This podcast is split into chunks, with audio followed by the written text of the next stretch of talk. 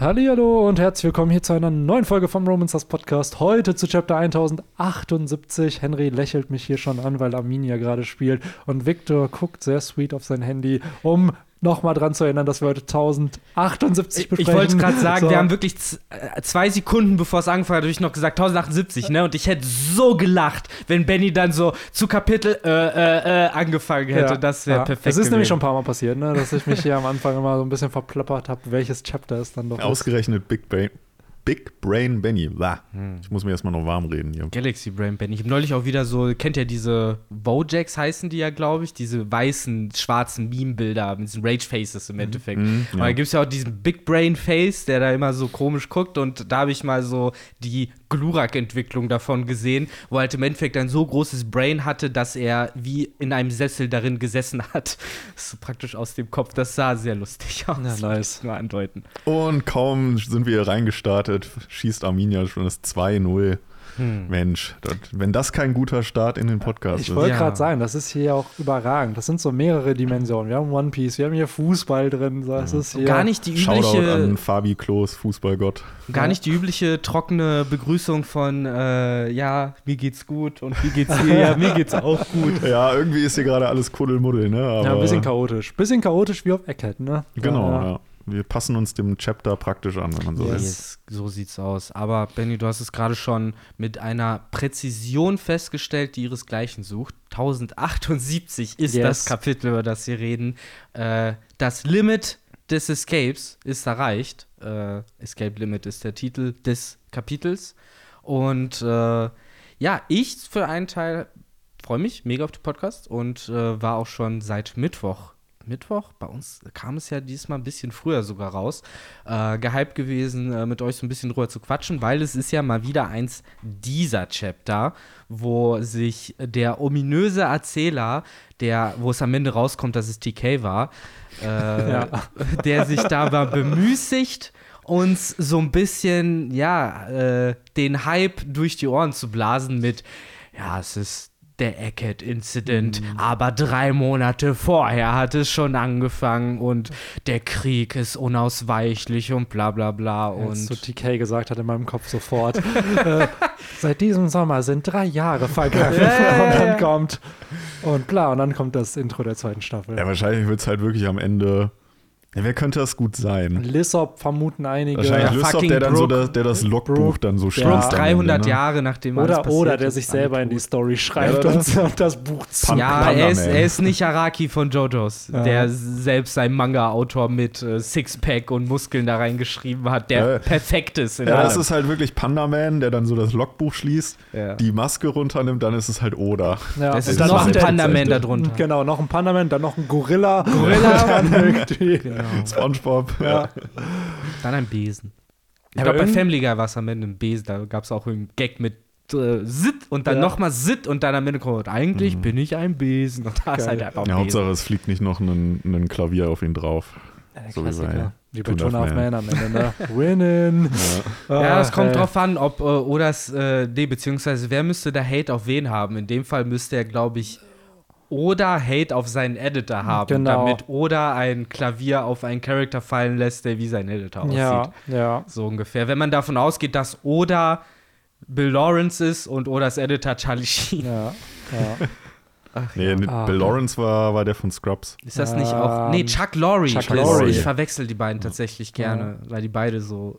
Ja, die beiden haben gefühlt nennen Namen 5000 Sitcoms produziert und Serien. Das ist unfassbar. Bei Alter. Chuck Lorre hat ja wirklich so ein bisschen, also ohne jetzt zu sagen, ich habe diese auch sehr gerne geguckt, aber für mich sind das so ein bisschen die, die Bildzeitungen unter den Sitcoms. Ja. So Sachen wie Mhm. Two and a Half Men, Ja. Two Broke Girls oder Ja, auch Two Broke Girls hat er nicht gemacht. Der hatte vorher. Big Bang Theory hat Big er Bang gemacht. Theory hat Two er Broke gemacht. Girls war doch auch von nee, dem. das war nicht von dem. Was, Der hatte, Der Name der stand hatte, da doch mit drauf. Der hatte Moms, Aber Mom hat der noch Moms gemacht. Oder Mom, genau. Oder Mom der hatte Moms, Dama genau. und Greg, weil das halt immer, das hat er nämlich gemacht in den, in den Serien, hat er die anderen Serien so ein bisschen referenziert. Stimmt, Zum ja. Beispiel bei, ähm, bei Two and a Half Men schaut Charlie immer gerne, uh, Dama und Greg. Ja, so, ja, oder stimmt, äh, ja. bei Big Bang Theory wird zum Beispiel Ushikuru geschaut. Das Ja. ist diese Genau. Anime-Folge, dieser Ja, ja, Ninja-Samurai, der bei Two and a Half Men dann irgendwie, Mhm. äh, das ist by the way eine der besten Folgen Ja, ja, überhaupt. die ist echt gut. Ähm, ja.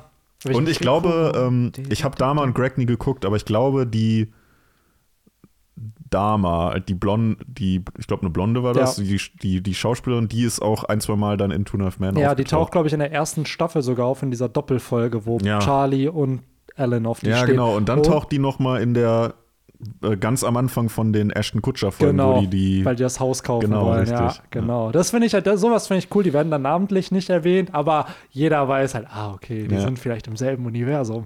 ja, ja. So. Und Das daher, cool. ja, und Big Bang Theory, ich glaube, das ist ja wirklich die erfolgreichste Sitcom überhaupt. Plus Mhm. jetzt noch ähm, Sheldon, die Spin-off-Serie davon, hat jetzt, glaube ich, auch Mhm. mittlerweile fünf oder sechs Staffeln. Also, ja, schon geisteskrank, Ja. was Chuck Lorre da aufgebaut hat. Weil ich echt sagen muss, Tune of Man, immer noch bis zu einer gewissen Weise Respekt für die Serie, auch wenn ich heute die nicht mehr so gut gucken kann, weil ich finde die ultra gemein. So, ich finde es voll gemein, wie Ellen da zum Teil behandelt wird und wie unverdient da Dinge passieren. So, da bin ich immer so ein bisschen, ah, so, aber es ist schon mega lustig. Aber bei Big Bang Theory muss ich ehrlich sagen, so, das ist so eine Serie, die hängt mir echt ein bisschen zu Hals raus mittlerweile. So, Ja. da hat, das hat man so oft gesehen. So, das ist für mich mittlerweile so ein Ding, das erwarte ich irgendwo so gefälschte Pullis mit mittlerweile von zu sehen, von so Big Bang Theory. Ey, 2014, als ich ein Praktikum in München gemacht habe, und da war eine Kollegin krank und die meinte so, boah, ich war, die war eine Woche krank.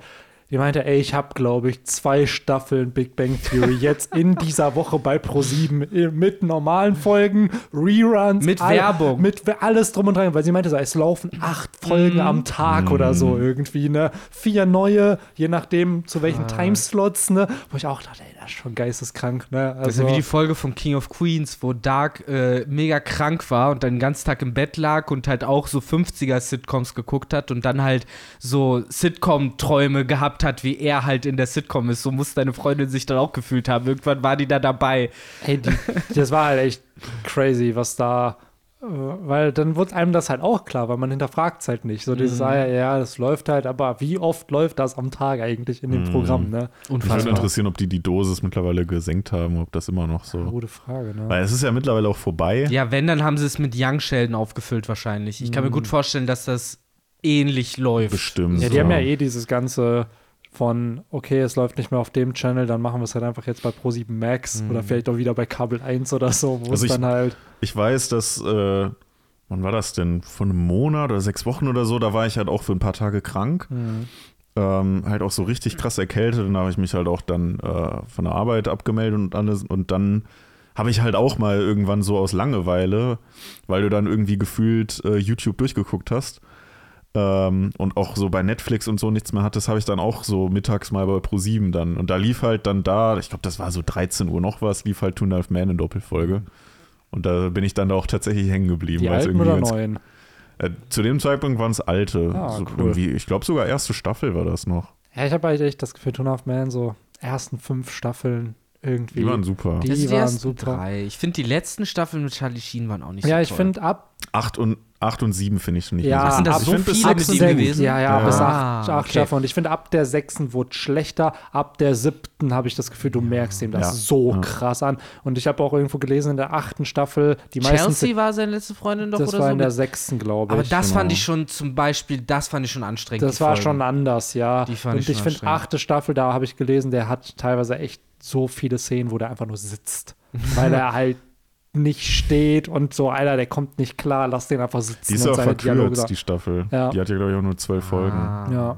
Also auch da wieder, wo ich mir denke, boah, schon Well. heftig, wie du das einfach erleben kannst. Du merkst auch, finde ich, an seinen Haaren und so, Ja, es sieht ja. halt immer wirklich komplett verwuschelt aus. Und nicht so, ja, die haben das extra gemacht, sondern nein, der sieht jetzt halt so aus. Also Ja. man kauft es ihm schon. Ja, du siehst es auch in seinem Gesicht, an Ja, seinen ja. Augen und allem. Da halt echt nochmal Respekt, dann ist mir gerade der Schauspieler von Ellen nicht im Kopf, wie der heißt, aber ohne Scheiß. Mann, der ist halt, obwohl er ja per Definition so ein bisschen die B-Rolle in den Ganzen hat, eigentlich hat der es ja gerade in den letzten Staffeln auch Safe, getragen. safe. Obwohl, und das finde ich, hat Chuck Lorre und das Team doch smart gecheckt. Es wäre wär auch nahegelegen, dass man sagt, okay, jetzt machen wir weiter, aber jetzt geht's um Ellen. Er ist ja eh der Star. Schon lange der lustigste und äh, ne, mit den witzigsten Storylines und so. Aber ich finde das ganz gut, dass sie erkannt haben, nee, der funktioniert eigentlich schon eher in der Konstellation mit dem großen Bruder beziehungsweise dem Gönner, der ihn bei sich wohnen lässt. Dieses Spannungsverhältnis, auch wenn, muss ich halt zugeben, ich das halt ab irgendeinem Zeitpunkt halt sehr wack und unfassbar durchkonstruiert fand, weil irgendwann war es halt so diese Mischung aus unrealistisches Unglück, weswegen Mhm. er einfach nicht aus seiner Lebenssituation rauskommt und gleichzeitig auch für einen Menschen wie ihn unrealistische Dummheit. Ja, irgendwann, So. Irgendwann war halt Alan genauso auch wie äh, Ja, Jake. wurde so flanderized. eine, Ja, eine, so so, genau eine das. Karikatur von sich selbst. Genau. Also man Ja. hat sich halt einfach, es wurde halt irgendwann viel zu übertrieben. Ja, Jake war Jake war einfach nur ein Kiffertini. Genau, der war. Jake war irgendwann, in den ersten zwei, drei Staffeln war Jake noch richtig süß und funny und dann wurde er dumm. Einfach Genau, Ja, ja. genau, da wurde er dumm. Und Wie bei Homer. Alan, bei Alan hast du halt wirklich das Ding von, ja, er war ein bisschen geizig und ab Staffel Aber er hatte noch 9, Herz. Er hat Genau. auch Herz, Er ab hatte Staffel Pech 9 macht immer. er alles nur noch für Geld. Ja, Also Genau, und es ja. wirklich, richtig Richtig. Leute Genau. ab Ja. und so Ja. und, und betrügt auch Ja. viel.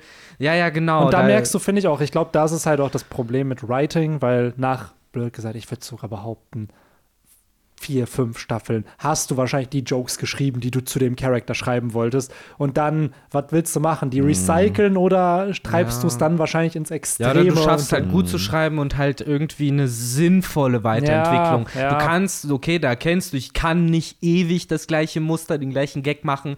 Welchen Gag kann ich mit diesen Charakteren, so dass es sinnvoll ist, vielleicht jetzt irgendwie noch machen oder so. Ja. Ich meine, es funktioniert ja bei manchen Sachen wie, keine Ahnung.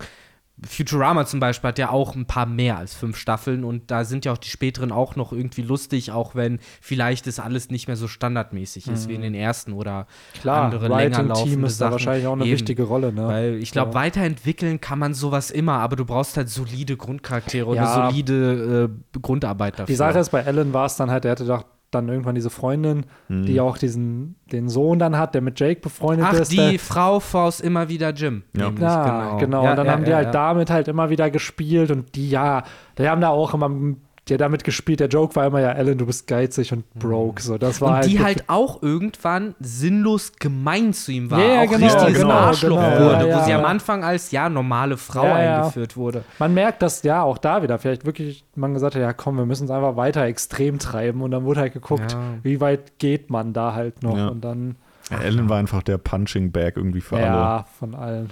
Aber Leute, apropos ins Extrem drängen und apro- apropos Punching Bags. Punching Bags Ja. und billige Story-Devices, andere billige Story-Devices sind Und unter anderem. Bags. Oh nein, unser Verbündeter wurde gerade getötet von den Bösewichten. Ha, gleichzeitig haben wir einen Verräter in unseren Reihen. Naja, es kann ja nicht diese Leiche dort sein. Die hatte ja ein Alibi. Stellt sich raus, die Leiche war gar nicht so leichig, sondern das Mastermind. Und damit willkommen bei Kapitel 1078. Yes. Also rollen wir Äh, das Feld von hinten auf heute. Um damit noch mal ein altes Kapitel, äh, Kapiteltitel zu zitieren, wir haben tatsächlich alles dem Verlangen zu verdanken. so, das war ja auch schon mal ein Chapter-Titel. Und äh, hier kommt es raus, wie du richtig sagst, Henry, wir können hier gerne, finde ich, von hinten anfangen, weil ich glaube, das dominiert auch so ein bisschen das halbe Kapitel. Wir erfahren, wer der Verräter ist. Ja. Es ist York. so wie, wie ja, Ihr merkt schon, glaube ich, unspektakulär. Aber wie ja, unspektakulär es irgendwie Ja. ist. die Sache ist. Tanjiro man- war fetter irgendwie vom Reveal. Ja, war weil da, auch eh da gab egal. es Hinweise. So, da war es irgendwie. Ja, ich fand, das war auch geiler inszeniert irgendwie Ja, damals mit Kanjuro, mit diesem find, bei- Regen und dann, Bei wie die hier, wir schockiert kennen alle die viel zu wenig eigentlich, Ja. diese Vegapunks. Bei Kanjuro war es damals, ich finde der Moment mit Raizo ist safe, was ja ein gegoateter Moment in One Piece ist. Die Strohbande sieht, ey, es gibt doch andere, die Mhm. genauso für ihre Nakama gehen würden wie wir. Und dann ist einer davon der Verräter. Ja. So, das hat so einen ganz anderen emotional Impact. Ich so. finde, genau das sind die Gründe, auch weswegen es ein bisschen unfair ist, Ja. das dann miteinander zu vergleichen, weil ich finde, das sind schon verschiedene Sachen. Aber es sind beides halt Traitor-Plots, Ja, blöd ja, gesagt. Wenn man so von, dem, von der Klar. Konstruktion des Narrativs betrachtet, das ist ja beides, ey, du denkst, es ist ein guter und dann ist er ein böser. Ja, und ich vor allem, vor allem finde ich, äh, ist es halt auch so, den Traitor macht ja auch aus, dass man halt ja, Hinweise zusammensetzen kann und eins zu eins zusammenzählt und dann der Detektiv Konno-Moment kommt und man sich denkt, aha, Ja. jetzt weiß ich, wer Ja. der Täter ist. Aber hier hattest du halt keine Anhaltspunkte. Ich Ja. meine, Victor hat es ja schon gesagt, so die, die halt eigentlich schon längst versteinert war vor ein paar Chaptern und wir danach nichts mehr gesehen haben. Auf einmal, ja, ist sie, ist sie da und killt ähm, na, den Daft Punk-Dude. Ja. Ja. Kann mir die Namen nie merken. Chaka. Shaka, ja. Also versteht mir auch nicht falsch, weil, ne, also was ich, über was ich meckere, ist halt genau das, was Henry auch gesagt hat, nämlich dieses, äh, die Ausführung davon. Es ist halt einfach nicht spannend gewesen. Aber was mir halt schwerfällt, Oda vorzuwerfen, das ist halt, dass es jetzt nicht den gleichen, das gleiche emotionale Gewicht hat wie jetzt Nee. Kanjuros Verrat, weil ich würde argumentieren, Kanjuros Verrat war auch bewusst von Oda als emotional schwerwiegend aufgebaut, während ich glaube, dass dieser Vegapunk-Verrat, der sollte nur spannend sein. Und Ja. das hat er halt nicht geschafft. Genau. So, aber ich glaube, das eigentlich ne, gut zusammen. Es sollte jetzt nicht so sein wie bei Kanjuro, genau wie Benny auch gesagt hat, so, oh, wir wissen, wie wichtig ihm seine Nakamas Mhm. äh, dem Team sind und so. Das haben wir hier nicht und ich glaube, das wollte Oda auch nicht bezwecken Ja. in erster Linie. Ja, das kann natürlich sein und ich will es jetzt auch nicht, also es klingt jetzt vielleicht kritischer, als es sein soll, aber ich glaube, das war einfach ein Lückenfüller-Plot. Ja. So dieses, hey, wir müssen jetzt noch ein bisschen ein paar Chapter totschlagen, bis hier äh, Saturn und Kizaru ankommen. Deswegen hier noch mal ein bisschen, wer ist der Verräter? Aber es hätte dann- spannender gemacht sein können. Ja, Wobei Das ich mich da auch wieder frage, können. wie lang brauchen die denn noch, bis die da sind? Weil mittlerweile sind sie auch schon seit sechs Chaptern oder so Ja, unterwegs. die müssen doch erstmal hier die über 100 Kriegsschiffe da zusammensammeln. Plus, die brauchen einen coolen, die haben extra, oder hat sich nochmal dazu entschieden, diesen Shot zu machen, wie damals am Ende vom, nee, am Anfang vom Impel Down Arc, wo die ganzen Marinekapitäne und Vizeadmirale zusammenkommen und sich für Marinefort bereit machen. By the way, im Anime, hatte ich glaube ich schon mal gesagt, da haben sie sogar den äh, Dude da aus dem Navarone äh, Filler so. mit Den eingebaut. Der, der läuft da halt auch rein. Im Anime, So- ne? Ja, Ja. genau. Ja. So im Manga natürlich nicht, aber Hat im er nicht Anime, auch so einen amerikanischen, irgendwie Johnson oder der hieß Kann doch sein, irgendwie ja. so ganz simpel. Meine Der hat aber für einen Filler-Charakter, finde ich, ein cooles Design. Also der wirkt jetzt, weil ich finde oft so Erik Wirbelsturm, Alter, das sieht halt wirklich, das ist kein gut designter Charakter. Im So. Endeffekt finde ich, war der Typ, jetzt fällt dir ist auch der Name leider nicht ein, aber das ist so eigentlich äh, Momonga 0.9. Ich finde, der, der, der funktioniert ähnlich. Genau, halt dieses hart, aber fair und halt wirklich moralisch halt äh, sicher und standhaft und du kannst von dem halt erwarten, dass er seine Leute gut behandelt und so. So einer ist das. Ja, ja. ja der Ja. hatte auch diesen Keine markanten, Korruption. diesen markanten Schnauzer hatte er. Ich finde, der, der sah so ein bisschen aus wie der, wie der Magnum-Schauspieler. Ah, ist Tom Selleck. Tom Selleck, genau. Ja, stimmt. Vielleicht So war das sogar sieht die Vorlage. So ein bisschen sieht er so aus. Kann ich mir gut vorstellen, weil es war auch ein sehr prägnanter Look damals. Ey. Ja. Ja, der heißt äh, Admiral Jonathan oder Vice Ah, Admiral. genau. Ja, Mann, Alter, natürlich ist das einfach der Tom Selleck in One Piece. Ja. einfach. Ja, auch mit den Augen, die Augenbrauen Ja, und der Bart. ja, so, der ja. hat auch so dicke Augenbrauen. Ja, Ja, Ob der wohl auch Monica Geller gedatet hat in One Piece. Da, da Ja. erfahren wir nämlich, dass irgendein Vizeadmiral so heißt. Nämlich, dann finden wir nämlich Admiral Geller oder sowas Ja. kommt dann irgendwann. Und dann können wir die Theorie nämlich Der aufstellen. dann eine Zornfrucht hat und sich in einen Dino verwandeln kann Sie. oder so. Oder ja, sie. oder er, ist Oder auch er, Je egal. nachdem, ne? Es wäre schon lustig, wenn Oda den irgendwie halt auch für Marineford 2.0 kurz in so ein so ein kleines Panel hinter ihm noch Condiriano oder wie er hieß äh, einbauen würde. Das wäre schon cool. Ja, Ach, auf jeden, ey. Aber ja, Leute, der Verräter. Es Mhm. ist, wie gesagt, etwas underwhelming. Da stimme ich euch vollkommen zu.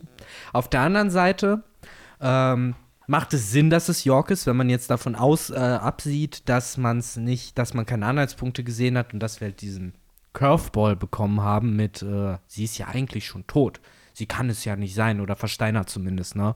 Ähm, sie ist halt äh, verlangen, Desire. Dafür ist sie gebaut, um halt, äh, ja, im Endeffekt ein chilliges Leben führen zu wollen, führen zu können. Und da macht es halt für mich schon Sinn, dass das halt der oder diejenige ist, der, die man vielleicht auch am einfachsten bestechen kann, die am einfältigsten ist, auch mit dem, wie sie es am Ende sagt, so ich will halt ein Tenrobito werden.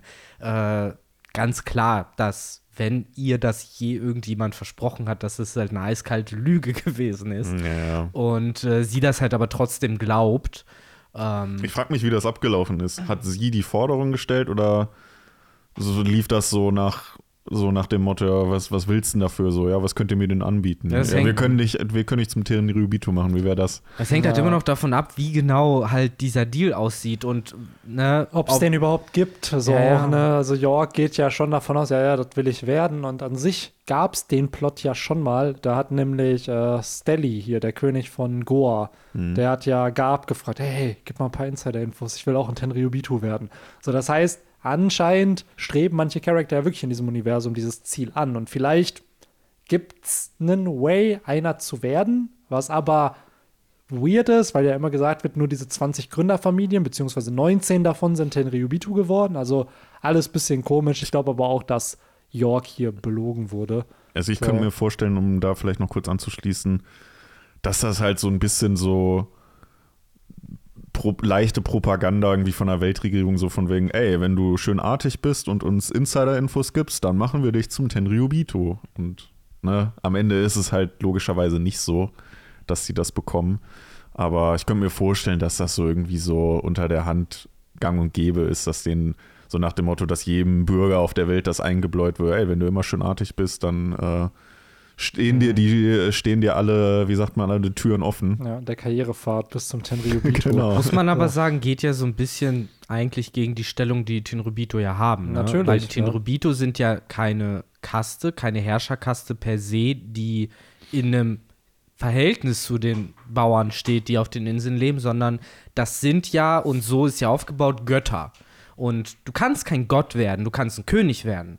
Oder halt der Herrscher der Welt, aber du kannst kein Gott werden. Und das sind ja eigentlich die diese Tenryubito unantastbar, nicht mal in die Richtung gucken, so ein bisschen wie früher der chinesische Kaiser oder so, der in seinem ganzen ver verbotenen Palast gelebt hat und du durftest nicht mal einen Schritt da rein tun und sowas, sondern nur wenn er dich reinholt oder sowas. So, so kommt es mir halt eher rüber. Deswegen weiß ich nicht, ob das dem Prinzip, nach der, also wie die Tenrubito halt sozusagen aufgebaut sind, ob das dann so zuträglich ist, wenn halt jeder Schmock im Endeffekt denkt, so ich könnte so werden wie die, weil genau das sollen die ja nicht denken. Die sollen ja denken, das sind meine Fürsten für immer. Ich werde in ihrem Dienste sterben und glücklich damit sein. Ja, wobei ich glaube, das eine schließt das andere ja nicht aus. Ja. Also du kannst ja trotzdem, also die werden ja trotzdem die Ehrfurcht haben, aber können ja gleichzeitig den Traum leben, der nie in Erfüllung gehen wird, aber das wissen die ja, Ja, den nicht. Traum können sie haben, aber ich, kann mir, ich weiß halt nicht, ob denen das wirklich, ich glaube, denen wird halt eher gesagt, nein, nein, die Terubitos sind einfach eine andere Rasse. Du kannst kein Tenrubito werden, du bist nur ein Bauer. So, Mhm. Tenrubitos sind halt Götter. Du, du ein Gott werden? Ein Affe kann kein Gott werden. Ja, frag, so. doch, frag doch mal bei Inel nach, wie man Gott werden kann.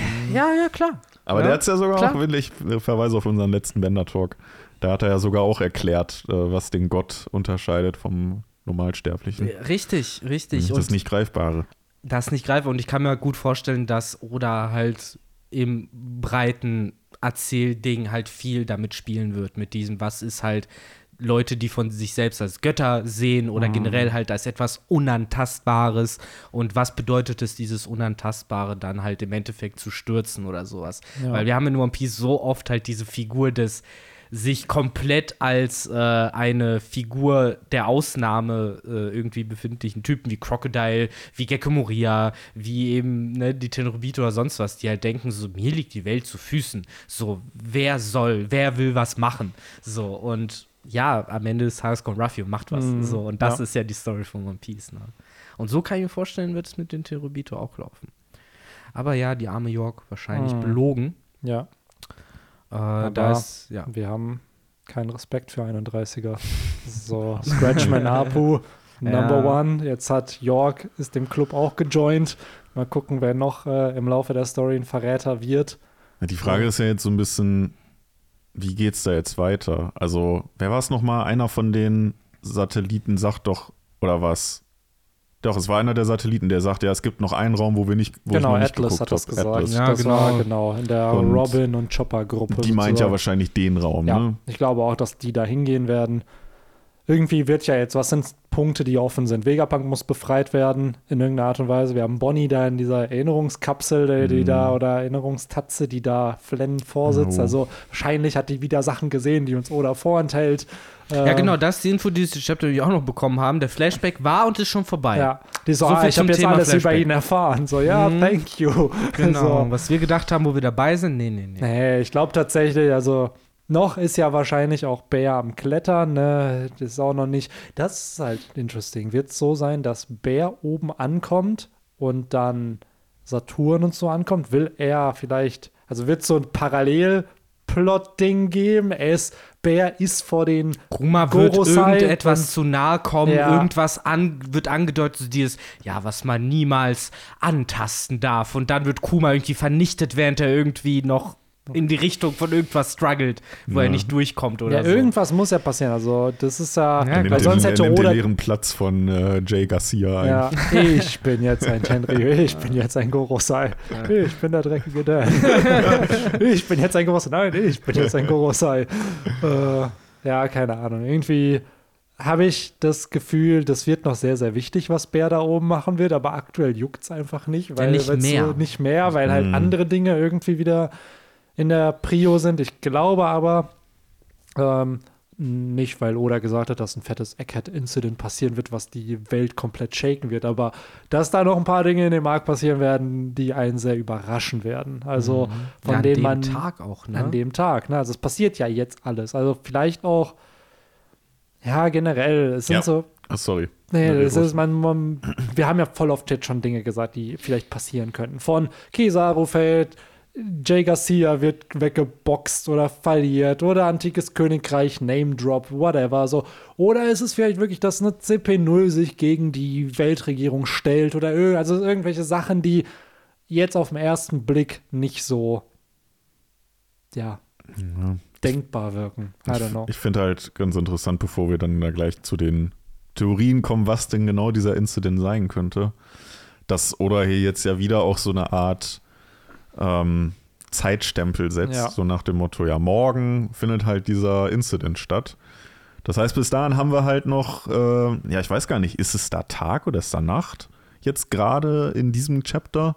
Gute Frage. Ähm, Ich glaube, es ist noch nicht, dass da jetzt viel Zeit vergangen ist. Ne? Die sind ja, Ja. würde ich mal behaupten, am helllichten Tag da angekommen glaube oder zum auch. Mittag oder whatever. So. So, dann ist halt auch wieder die Frage, so, wie schnell geht das jetzt da? Wird die Ja, Nacht da einfach geskippt? Nee, es wird oder? ja schon so ein bisschen, ich glaube tatsächlich, wir werden Tower Defense einfach spielen. Also Es Ja. wird ja am Anfang des Chapters auch gesagt, ey, der Unterschied zwischen O'Hara und Egghead ist, dass O'Hara sich nicht verteidigen konnte und Egghead halt schon. So, und ich glaube, wir kriegen halt, und das finde ich an sich als Konzept für einen Arc eigentlich cool, dass wir jetzt die Insel beschützen müssen vor den Leuten, die auf die Insel wollen. Und natürlich werden die auf die Insel kommen irgendwie, aber wir switchen die Seiten. Normalerweise ist die Strohbande, die eine Insel irgendwie einnehmen muss oder da zum Schloss kommen muss. Und jetzt ist es halt andersrum.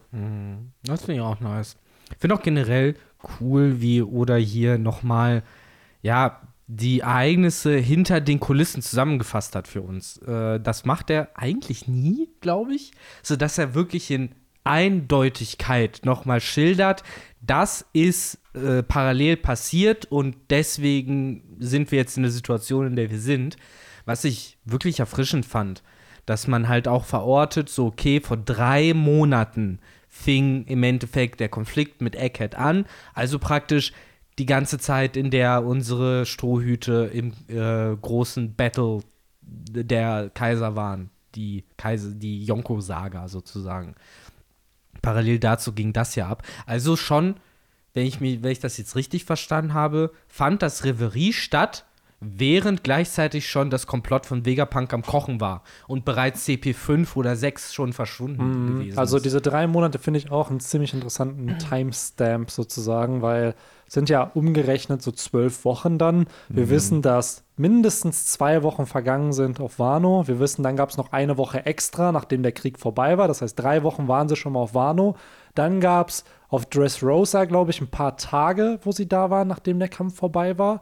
Das heißt, wir können vielleicht, wenn wir komplett neue Welt nehmen, war die Strohbande vielleicht einen Monat, anderthalb in der neuen Welt unterwegs. das heißt Und- noch bev noch bevor eigentlich die Timeskip. noch vor dem Timeskip, theoretisch, weil wir wissen nicht, wie lange jetzt die Reise von Pankasat bis nach Dressrosa. Wir wissen, Whole Cake Island ging, glaube ich, drei Tage. So von, ey, wir sind jetzt in dem Territorium bis hin zu, ey, wir flüchten wieder. Ähm, wir Was- wissen ja nie, wie, wie lange die Travel-Tage dauern, sozusagen. Das wird ja nicht spezifiziert. Ich frage mich, äh, jetzt ist einfach nur so, so ein Brainfart da, was würde es denn bedeuten, wenn der Stichtag der Tag ist, an dem Frankie Kuma an der Thousand Sunny getroffen hat Maybe. und Kuma danach gegangen ist? Und dann aus irgendeinem Grund der ganze Vegapunk-Plot ja, im aber Hintergrund ganz ehrlich, selbst das würde ich halt feiern, weil halt Bär diesen. Also es war halt dann dieses, ey, die Schrotbande kommt wieder, okay, cool. ja, dann- genau, und da, das würde mich halt Ja, interessieren. ja. Warum, warum ist das dann wichtig für York? Ne? Warum w- wäre das für Naja, die weil wichtig? Vegapunk es vielleicht berichtet hat. Aber auch da wieder die Frage, eigentlich, Weil die Ströte helfen York ja nicht, nerven ja eher, oder? Ja, eigentlich nerven sie York natürlich, Ja, ne? in ihrem Plan. Aber ich glaube halt auch York hat sich gedacht, ja, I don't care about the Straw Hats, weil Kaido und die ganzen anderen Leute, Doflamingo, werden das schon regeln irgendwie, was natürlich nicht geklappt hat. Ja, ne? und jetzt sind sie da, aber sie Ja. zieht ihren Plan halt durch. Nicht zuletzt deshalb, weil sie ihn ja auch nicht mehr aufhalten kann. Mhm. Die CP0 ist ja auch da gewesen.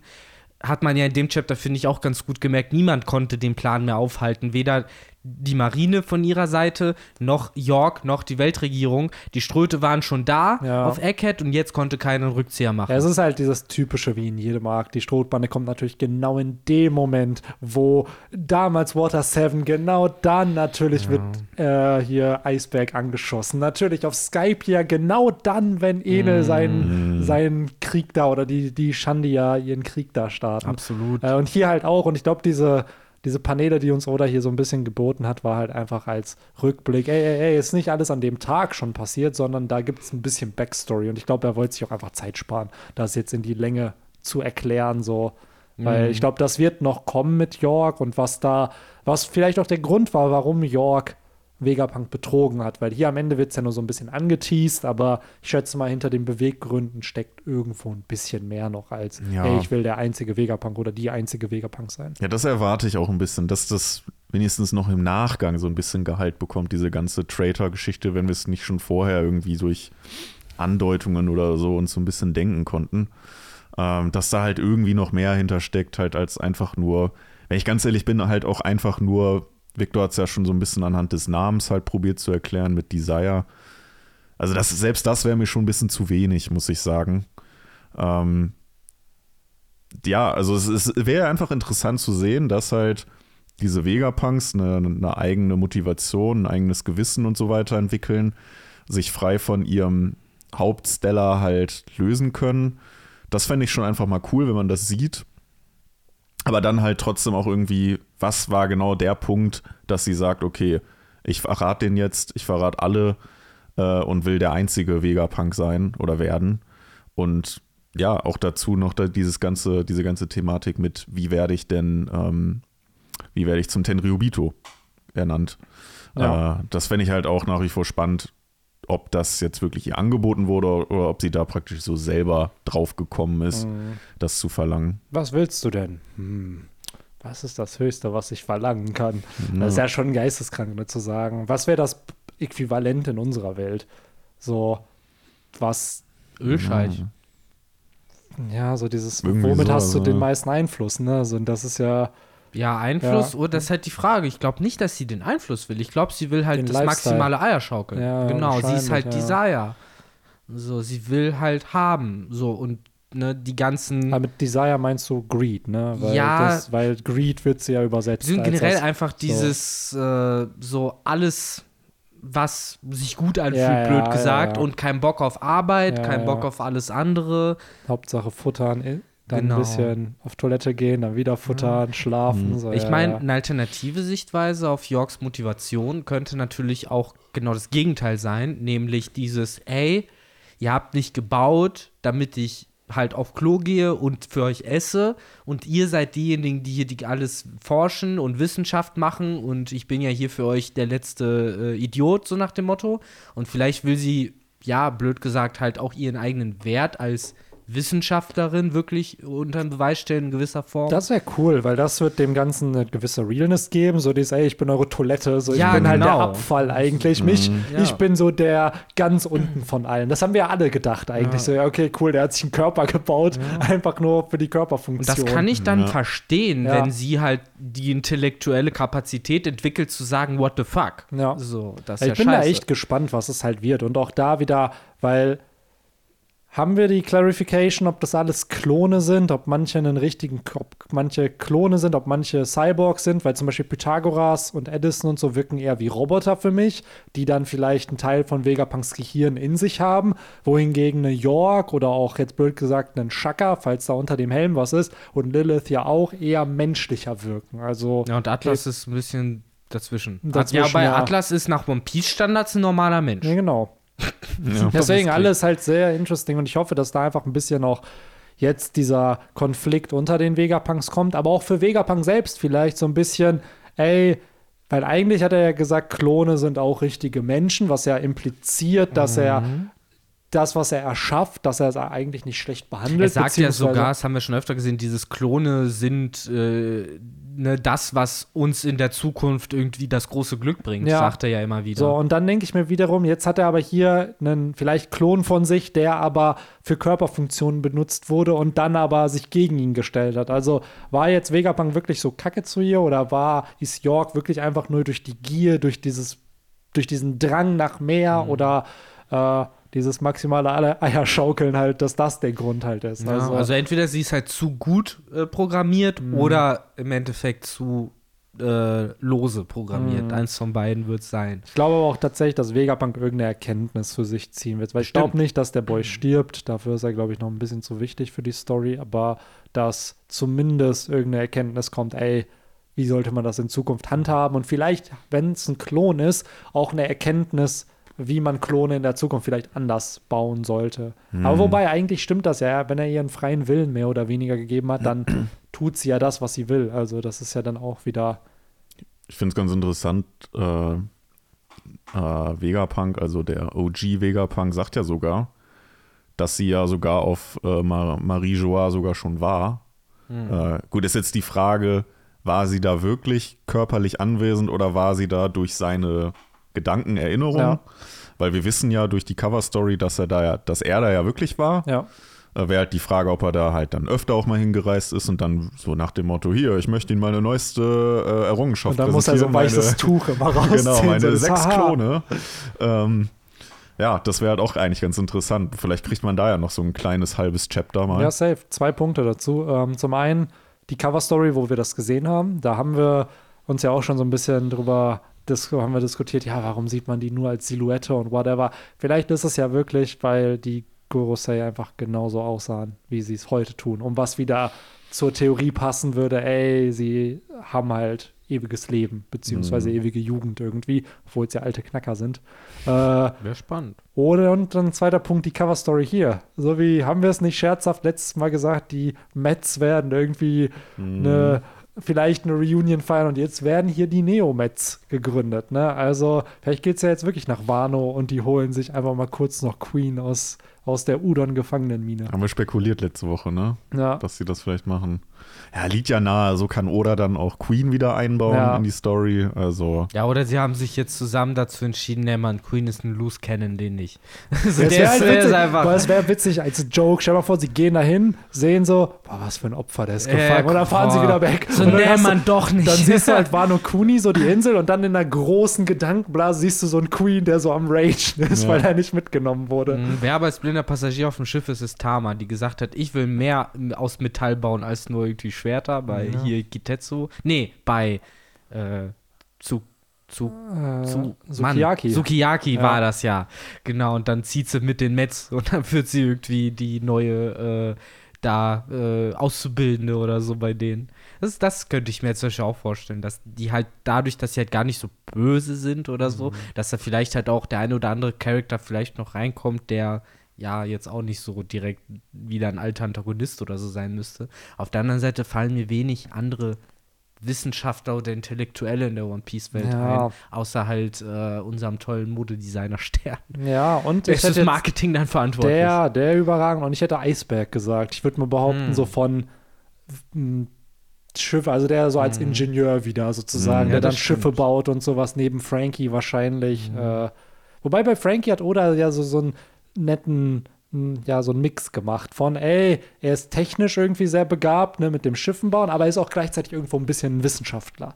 Weil ich hatte am Anfang das Gefühl, Frankie war nicht so der Wissenschaftler und ist so immer mehr in diese Schiene gerutscht und spätestens seit dem Timeskip und seit der äh, Zeit auf Das der wahrscheinlich Insel, Bauer, durch den, ne? durch Ja. den Timeskip ist Ja. er da dann rangeführt worden. Wäre eigentlich auch ganz interessant, mal zu wissen, ob äh, Vegapunk schon immer irgendwie so sein Vorbild war, so wie es ja Mhm. jetzt irgendwie zumindest mal wirkt. Ich weiß Ja. gar nicht, ob er das jemals so gesagt hat, aber Ja, er war ja auf seiner ja so. Insel, ne? Und es wirkt ja schon so, als ob er sehr, sehr nerdig war. Als Ja, er ja. immer so, oh mein Gott, Genau. Vegapunk. Ähm, deswegen. Weil ich glaube, wenn du Frankie fragen würdest, würde er sagen, mein größtes Vorbild ist Onkel Tom. Und Ja, ich kann nur klar. so gut äh, bauen wegen Onkel Tom. Es geht gar nicht um das technische Wissen, es geht um das Herz, was du in Ja. die Maschinen steckst. Und Ja. um Cola. Und um Und Cola. um Cola, ja.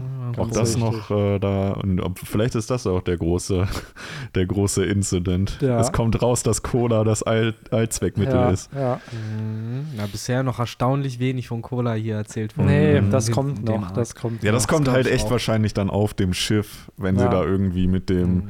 mit dem komplett bandagierten Vegapunk irgendwie von ja. der Insel ge Ja, genau wie damals, als äh, der Weg von Pankasat nach Dressrosa, wo auf einmal du im Background Kinemon und Zorro kämpfen siehst, so, ey, das ist die legendäre Klinge Shusui aus Wano Kuni. Äh, Gib die zurück, du hast, du Grabräuber. Ja. So, da hast du das so, auf so einem kleinen Panel siehst du das irgendwo und das kriegen wir dann so, ah, okay, so, so funktioniert das Genau. mit deiner Cola. Richtig. Vielleicht kann man die auch in andere Gegenstände verwerten und dann, Es wäre halt theoretisch, hätte sich fast schon angeboten, wenn äh, York einfach mal eine Cola bekommen hätte. So zum, ne, hey, hier, du willst doch gerade was trinken, du musst doch immer irgendwie konsumieren. Oder, oder sie halt ihn so fragt, so, oh, du hast da Cola, ich will auch. Und das dadurch hätte man jetzt zum Beispiel was starten können. Aber jetzt ist es ein bisschen schwieriger, gerade mit York. ja, das stimmt. Und Frankie ist ja so gefühlt halb versteinert, ne? Der ist ja, Aber nur halb. Nur halb, Ne? ne? Noch ist er am Start. So, ich frage mich halt, äh, ob er sich überhaupt so vom Fleck bewegen kann, so ob das irgendwie klar geht. Ich meine, am Ende des Tages kriegen wir bestimmt irgend so eine richtig, in Anführungszeichen, witzige Szene, wo er sich auf seine nicht versteinerte Seite legt und dann aus seiner Schulter und aus seinen Armen so seit so von aus der Seite so kleine Rollen rauskommen und dass er dann so auf der Seite liegend so voranrollen kann oder so eine Faxen so sowas kann ich mir vorstellen, dass er sich damit dann fortbewegt. Ja, maybe. Aber Oda hat das schon bewusst gemacht, dass er hier nur halb versteinert ist. genau. Er, er hat den ja genauso wie Lysop Ja. und ähm, jetzt habe ich es wieder mit den Lilith. Namen Lilith äh, versteinern können, aber hat er ja nicht. Also Ja. irgendwas hat er da noch geplant mit Kann er nicht einfach so ein, aus seinem Riesenarm so einen Mini-Arm wieder rausholen mit so einer Meißel und dann einfach den, Ja, den Rest so, so ein bisschen wie bei Pokémon Diamant und Perl im Untergrund, wo man Mm. dann immer schön mit dem Touchscreen da schön die Fossile und keine Ahnung, Sphären Mm. oder so waren es, glaube ich, die man da als Archäologe Stimmt. sammeln konnte. Das ist ja immer Oder mal einfach wie bei Spongebob mit dem in dem, mit der Meißelfolge. Einmal ja, draufhauen. Ja, natürlich. Ja, das ist bei Versteinern ja eh immer die erste technische Frage: Mm. massiv versteinert oder verkrustet? Ja, ja. Ja. So, wobei beides nach kurzer Zeit zum Tod führt, Ja. weil ich weiß nicht, wie lange man überlebt, wenn kein Millimeter der Haut frei geblieben ist. Also massiv Gute versteinert Frage, ist. ne? Ja, hier Shinokuni ja war ja, da war es ja nur verkrustet, ne? Da dachte man auch so, oh nein, die sind alle tot und dann fällt einer hin und auf einmal kann man sich wieder bewegen. Das war bestimmt so poröse Scheiße, so da, kon da sind die halt nicht mal gestorben von. Nein, da ist ja auch wieder Caesar, der tatsächlich, ja, ja, heftigster Massenvernichtungsdude, aber bisher habe ich eigentlich keine Waffe von Caesar gesehen, die Mhm. wirklich eine Massenvernichtungswaffe Mhm. war. Selbst das gegen Big Mom hat damals nicht. Da haben die die ja mit so Bazookas abgefeuert. Selbst das hat nicht Die funktioniert. größte Massenvernichtungswaffe ist sein Gesicht. Ja, safe. Aber ansonsten. Ja, eigentlich seine Teufelsfrucht. Ne? Ja. Aber irgendwie kriegt das nicht so wirklich materialisiert. Hm. Ach ja, der Caesar. Ja. Aber ja, Egghead Incident. Wir müssen noch ein paar Stündchen aushalten, bevor es zu dem Incident kommt. So, das wird ja anscheinend wirklich erst nächsten Tag passieren. So, oder ist damit gemeint, dass es am nächsten Tag als Egghead Incident verkündet wird? So passiert das dann doch alles an dem Tag und An dem Aber- nächsten Tag ist das äh, Erreichen die Ereignisse ihren Höhepunkt. Wahrscheinlich. So formuliert er es Ja. in dem Chapter ja auch. Weil, ganz ehrlich, wir haben vor ein paar Chaptern ja morgens mit Vivi und Warpol gesehen. Da hat er ja schon gesagt, haha, ich werde in meiner Zeitung schreiben, dass Strohhut Ruffy Vegapunk entführt hat. Ich glaube nicht, dass es das sein wird. Also jetzt dieses, boah, er hat den jetzt entführt, weil das ein bisschen low. Das schockt die Welt, Nee, weil genau. es wurde ja geschrieben, es schockt die Welt. Ja, Und ich weiß halt nicht, was wurde damals gesagt bei Ludusia, weil das haben die Leute ja mitbekommen, dass die Insel verschwunden ist oder nicht. nee, da, da ging es, genau, das Ist ja ist ja, weg. das, die ist weg. Ich glaube, das hat niemand mitbekommen. Da wurde gar nicht Ich glaube, drüber wurde gar nicht geredet. verkündet. Ja, aber was ist denn, So, das ist so God, das ist so God Valley-mäßig. Das ist einfach weg. ja, ja, aber Mann, also da ist halt wieder der, der, wie soll ich das sagen, der äh, Reality Victor, der, der nicht kann. So, what the fuck? Eine Stadt liegt an der Autobahn. Ausfahrten, Einfahrten, dies, das, jenes. Manche Leute fahren durch den Ort, weil sie keinen Bock auf, auf den langen Stau haben, auf Autobahn oder sonst was. Auf einmal verschwindet diese Stadt. Da ist nur noch ein Krater übrig. Niemandem fällt das auf? Ja, also wenn man Markus Worten aus dem Flashback von Oden trauen darf, gibt es laut ihm 20 Millionen Inseln auf der Welt von One Piece. Da würde ich mal behaupten, falls diese Aussage von Marco stimmt, dann fällt es, glaube ich, wirklich nicht auf, dann juckt es die Ja. Leute nicht. Aber an sich. Ja, sowas wie Little Garden wird Ja. nicht auffallen, aber Lulusia Lulu- Kingdom. Ja, ist das ein Kingdom, ich klar. habe da Verwandte. Ja, ich war da im Urlaub maybe. letztes Ja, Jahr. das, und ist, so. das wird halt dieses Ding sein. Ich meine, das ist ja jetzt nicht. Du hast ja nicht die Autobahnausfahrt, sondern es ist ja mitten im Meer. Es ist Ja, irgendwo. So, das ist so dieses, ja, sind wir falsch gefahren? Vielleicht, Ja. Okay, dann ist es vielleicht Ja. doch da. Ist so dieses, dieses Ding halt. Maybe. Ja, aber Ja. Nami wird sich nicht verarschen lassen. Nee, Nami nicht, aber das ist halt Ja, genau dieses Ding. Es gibt ja noch keine Weltkarte. Die Es müssen gibt Nami ja zeichnen. genau. ihr habt ja recht. Historisch ist es halt, Ihr habt recht. natürlich, haben sie keine Weltkarte. Genau das, die haben keine Weltkarte. Und dann das- nächstes Jahr so sagst du einfach so, ja, warum ja. sind denn die nicht auf der Reverie Mhm. entschieden? Wo, Mhm. nach vier Jahren, was ist denn da passiert? Mhm. So, und dann, Dann denkst du dir eine ja- Story halt aus. Genauso wie mit God Valley, was da wirklich passiert ist. Und was, ja, wurde das auch von Kisarus Laserbeam da abgefeuert? Oder war es eine antike Waffe? Oder keine Ahnung. Also alles sehr, sehr fraglich Mm. tatsächlich.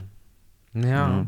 vor dem Hintergrund weiß ich dann auch nicht. Aber ja, ihr habt grundsätzlich recht. Desinformation ist ja auch eins der größten Mittel und so kann man dann auch. Ja, ne, sowas- Propaganda einfach der Weltregierung. Ne? Ja. Wir seien wir mal ehrlich, wenn wir da in dieser Welt wären und die Weltregierung dir das in der Zeitung schreibt oder Nichts ist, gar pa- nicht nichts schreibt. ist passiert in Nichts, Ba genau. Sing Se. Ja, genau. So, alles gut in Ba Sing Se heißt So. es dann immer. Schön. Ja, klar. Ja, genau du, hast, ja- du hast ja auch kein Internet, ne? Nee. Das muss ja auch Das erst muss Vegapunk ja erstmal einführen. Ne? Genau. Ja, So. ja, wahrscheinlich. So am Ende haben wir dann so Logiken, wie ich Natürlich, angesprochen natürlich. Ich glaube, am Ende ist das wirklich dieses, wie funktioniert Wissenstransfer in der Welt von One Piece. Und Mhm.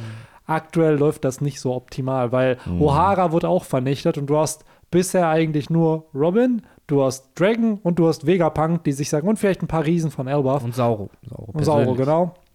Die sagen ja, nee, das war nicht cool. Mhm. So, der Rest ist so, ja gut, die sind böse. So, das waren halt böse, böse Forscher da und die wollten Böses tun. Ja, ja, absolut. Man hat es ja auch äh, innerhalb Vanos äh, ziemlich am Anfang von dem Arc gesehen, wo ja diese Schlangenlehrerin da ja auch äh, mehr oder minder halt ja, Unwahrheiten erzählt hat. Ich stelle mir wirklich vor, wie dann Spandams Vater oder so damals sich da irgendwie so vor die Presse da bei Morgens und so gestellt hat oder auch nur so nach O'Hara so, meine Damen und Herren, wir haben ihn. So und damit halt einfach so irgendwie die Propaganda komplett, so wie bei, wer war das? Osama Bin Laden oder sowas? Da, haben da hat sich doch Obama damals auch hingestellt und hat einfach nur gesagt so, ja, meine Damen und Herren, wir Mhm. haben ihn. Ich glaube, bei ihm war das. So, dass sie das halt, wenn du das so mit O'Hara machst, so und dann halt, ne, die Leute dann entsprechend das auch so auffressen, ne? Dann Ja, safe. baust du halt diese Narrative auch so auf. Und das Es ist gibt halt ja, es gibt ja in der, bei uns, äh, gibt es ja tatsächlich sogar ein Beispiel, was man so ein bisschen damit vergleichen kann. Es gibt doch diesen, diesen Flug von Malaysian Airlines oder irgendwie so, Ja. der vor so ein paar Jahren irgendwie ja, wie aus dem Nichts verschwunden ist. Man weiß ja nicht, wo der abgeblieben ist oder wo der abgestürzt ist oder so. Der ist einfach verschwunden. So von den Radaren und war auf einmal weg. So, und bis heute weiß man nicht, was aus diesem Flieger passiert ist und den Insassen. Und äh, ja, so ein bisschen ist das ja dann auch so mit dem Lulusia Kingdom. Ne? Ja, das stimmt. Es wird aber auf jeden Fall noch wichtig für die Story, weil Sabo Klar. ist da ja auf einmal verschwunden. Hat er überlebt? Hat er nicht überlebt? Der wird wahrscheinlich überlebt haben. Und äh, Victor hat es gerade eben schon richtig angesprochen mit O'Hara tatsächlich.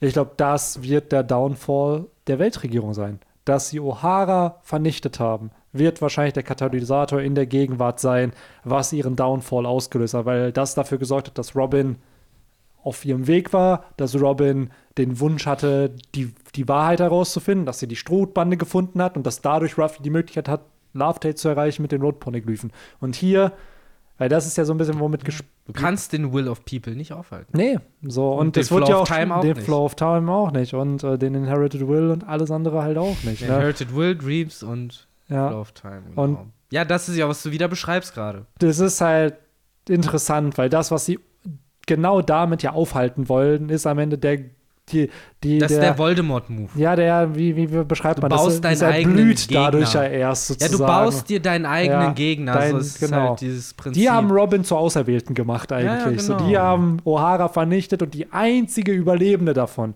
neben Sauro, aber gut, der kommt nicht aus O'Hara, ist sozusagen äh, die Person, die den Downfall auslösen will. Und deswegen wünsche ich mir so sehr, dass Robin, weil Robin ist heute in einer ganz anderen Position als damals auf Ines Lobby. Da musste sie gerettet werden. Ich hoffe einfach, wir kriegen so ein bisschen Reverse O'Hara, Reverse Ines Lobby, wo halt unsere Helden die sind, die am längeren Hebel sitzen. Klar, sie haben Robin damals gerettet, aber die Strohbande ist jetzt auf Egghead und verschanzt sich. So, und lassen Saturn und Kizaru nicht rein. Hey, anscheinend hat Vegapunk Informationen über das verlorene Jahrhundert und Infos, die vielleicht auch Kleeblatt hatte. Weil das wird für mich implizieren, wird er die Worte vielleicht sprechen im Talk mit dem Gorosei, wie damals äh, Kleeblatt, so damit der Wille von O'Hara weiterlebt. Wird Robin vielleicht ihre Infos droppen, die sie halt weiß? Wird Robin, ey, jetzt mal ohne Witz, Robin weiß von zwei der drei antiken Waffen. Wird die einfach den Biggest Balls Move machen und sagen so, ey, wir wissen, wo zwei der drei antiken Waffen sind. Und wenn ihr uns auf den Sack geht, dann so ein bisschen, dann wird sie wirklich das Devil's Child für, für die Welt. Ich muss sagen, es gibt einen Move, vor dem habe ich halt so Angst, weil ich mir vorstellen könnte, dass Oda den bringt. Aber das wäre so enttäuschend, dass es halt nochmal diesen Kleeblatt-Moment gibt. Nur dass es halt dann diesmal halt Vegapunk ist und Vegapunk ist natürlich prädestiniert dafür, um genau in der Sekunde, in dem er halt auch wie Kleeblatt den Namen aussprechen will, halt eine Kugel in den Kopf zu bekommen, so wie Shaka sie in den Kopf bekommen hat. Und das meine ich halt mit, ich hoffe, dass es nicht so kommt und es gibt auch Grund, es zu hoffen, dass es nicht so kommt. Gleichzeitig, so cool ich Oda als Autorin finde, traue ich es ihm zu, dass er stumpf aus Sturheit des Ich will's noch nicht revealens einfach den gleichen Move nochmal macht. Also praktisch den Kleeblatt wird erschossen, Move mit Vegapunk nachmacht. Vegapunk stirbt vielleicht nicht, aber wird in der Sekunde davon abgehalten, wieder das zu sagen, was er sagen will. Vielleicht auch aus einem Bedürfnis heraus, dass es Robin dann später ist, weil Robin das vielleicht mehr verdient das hat. Das ist genau der Punkt. Aber uns auf die gleiche ja. Weise zu blueballen wie auf O'Hara, darauf habe ich keinen Bock. Ja, da hast, du da, was, da hast du was Gutes angesprochen, weil vielleicht ist ja wirklich narrativ eigentlich wichtiger, dass Robin das verkündet, einfach für ihren Plot auch und für sie kommt aus O'Hara, nicht, ja, genau. nicht Vegapunk sozusagen. Aber aktuell, ich weiß nicht, ich habe gerade wenn man es jetzt so narrativ betrachtet und mein Gott, ich dachte doch, Momo wird nicht erwachsen und er ja. wurde es dann. Also am Ende take it with a grain of salt. Am Ende bedeutet das eh nichts, was wir behaupten, so, weil es kann halt alles nicht passieren.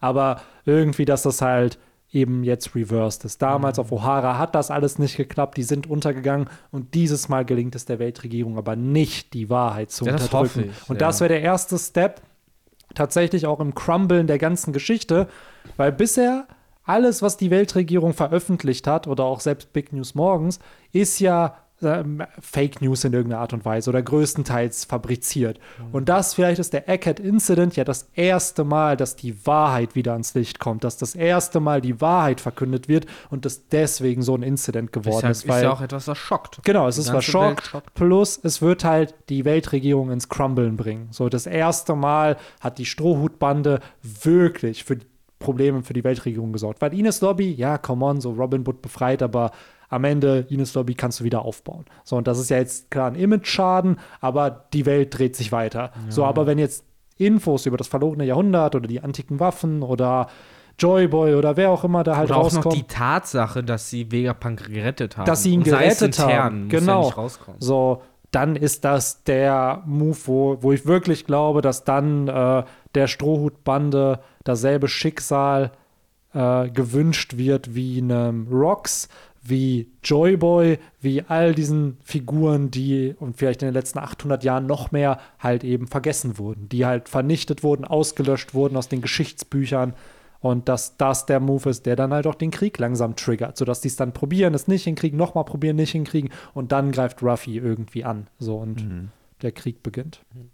Ja, glaube ich auch. Aber so, beziehungsweise ähm, es wird dann mal so langsam Zeit, ne, dass dann äh, die Strohbande endlich mal für, ja, wie soll man sagen, Persona non grata ange, angesehen wird, weil ich meine, die haben ja schon vorher einiges verbrochen.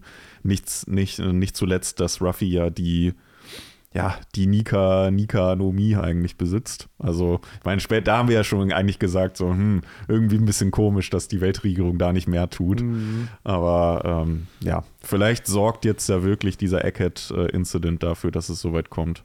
Ja, das glaube ich tatsächlich auch. Allein wirklich, dass ein Gorosei sich auf den Weg macht nach Egghead. Weil das ist ja, allein als das Chapter rauskam, ey, der ist da auf dem Schiff drauf und jetzt ist er wirklich on the way und wir haben es ja scherzhaft eben auch gesagt, so, ey, anscheinend reicht ja Kizaru allein nicht aus. So, da muss anscheinend der alte Opa da aus, äh, aus Mary Jo auch noch mit anreisen.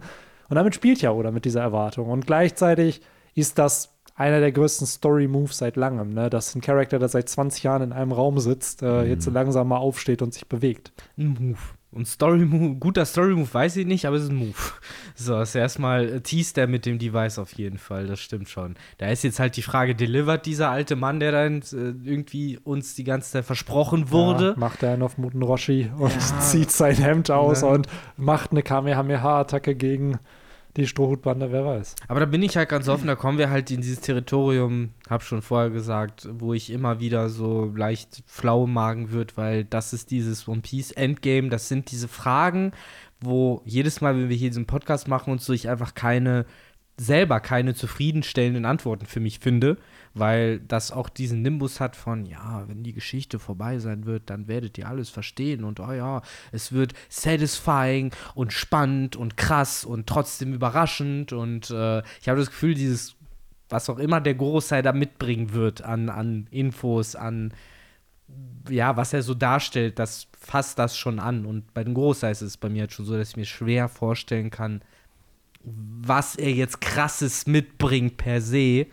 Äh, das heißt, wir gehen ja halt für mich halt wirklich auch so fantasiemäßig in äh, unbeschriebene Gewässer. Mhm. Ja, bei mir ist es halt immer noch so, am Ende des Tages kann es halt einfach deshalb sein, dass sie ihn mitgeschickt haben, weil er ja die in der Prioritätenliste ganz oben bei den Seraphinen steht, mhm. also was, de, was die Befehlskraft angeht. Mhm. Also im Zweifel kann es halt auch einfach wirklich ganz plump die, äh, ganz plump die ähm, Erklärung sein, weshalb er überhaupt mit, mitgereist ist. Ja, klar, das fände ich ja auch in Ordnung. Es ändert ja irgendwie nichts daran, dass gefühlt jedes Wort, was von den fünf Weisen gesprochen wird und jedes Panel, was du von den fünf Weisen siehst, eigentlich Payoff ist. Ja, klar. So, egal was. Selbst wenn man die nur kurz in der Cover-Story sieht, es fühlt sich wie Payoff an. Mhm. Deswegen bin ich halt gespannt, ob sich das halt hält oder ob Saturn halt sehr schnell einfach, ja, zu einer Figur wird. So, weil bisher sind die fünf Weisen halt für mich noch ein bisschen mehr. So ein bisschen mm. dieses komplette Mystery, so was ist diese Geheimzutat und wie wird sie die Story verändern? Ich glaube tatsächlich schon, weil ich glaube in One Piece die Charakter, die von Oda lange gesettelt waren und das waren eben nicht die Samurai, sondern das waren die Kaiser und glaube ich auch die Gorosei, weil das mhm. waren die Endgame-Charaktere. Sie wurden ja auch gleichzeitig damals nach Alabasta wurden zwei der vier Kaiser nochmal relevant Wir Blackbeard jetzt mal nicht mitzählen, der wird später sein. Und die Gorosei. So, das heißt, ich glaube schon, dass die Persönlichkeit haben. Ich glaube auch, dass jeder von denen anders agiert. Ich glaube, dass jeder auch von denen für was steht in der Welt, was dann mit der Zeit klar wird. Also ich glaube schon, dass da ein Konzept für die Charakter da ist, die thematisch alle relevant zur, zu den Konzepten sind, die wir kennen. Also ich glaube nicht, dass sie umsonst da oben stehen, wo sie stehen mit Imu. Und ich glaube, sie werden eine starke Gegenthese zu dem sein, was halt Ruffy repräsentiert. Und klar, wie das jetzt ist, vielleicht auch da wieder der Schock, weil das hatte ich auch gelesen, dass Saturn da einfach vielleicht jetzt mitreisen will, weil er weiß, ey, Ruffy ist auch da und er will halt sehen, ob Nika oder Joyboy wirklich zurückgekehrt ist. Mhm. So. Ja, eben, da, das stelle ich mir so. halt ich weiß nicht, wie dieses Gespräch verlaufen wird. Genau. Ich weiß halt nicht, was, was, was will fuck? er, weil er da beschreiben, genau. Und auch wie die agieren, weil bisher haben wir ja, genau. sie immer nur sehr, sehr genau. neutral und teilweise auch emotionslos eigentlich auf Mary Joa gesehen. So, werden sie wird er eine, eine, Facial Expression haben, ja. so dies ist der, so kriegt er eine Schweißperle auf dem Kopf, so dass er merkt, so okay, was passiert hier? Oder ist der wirklich so overconfident, dass er weiß, ey, wir haben eh alles in der Hand. Hm.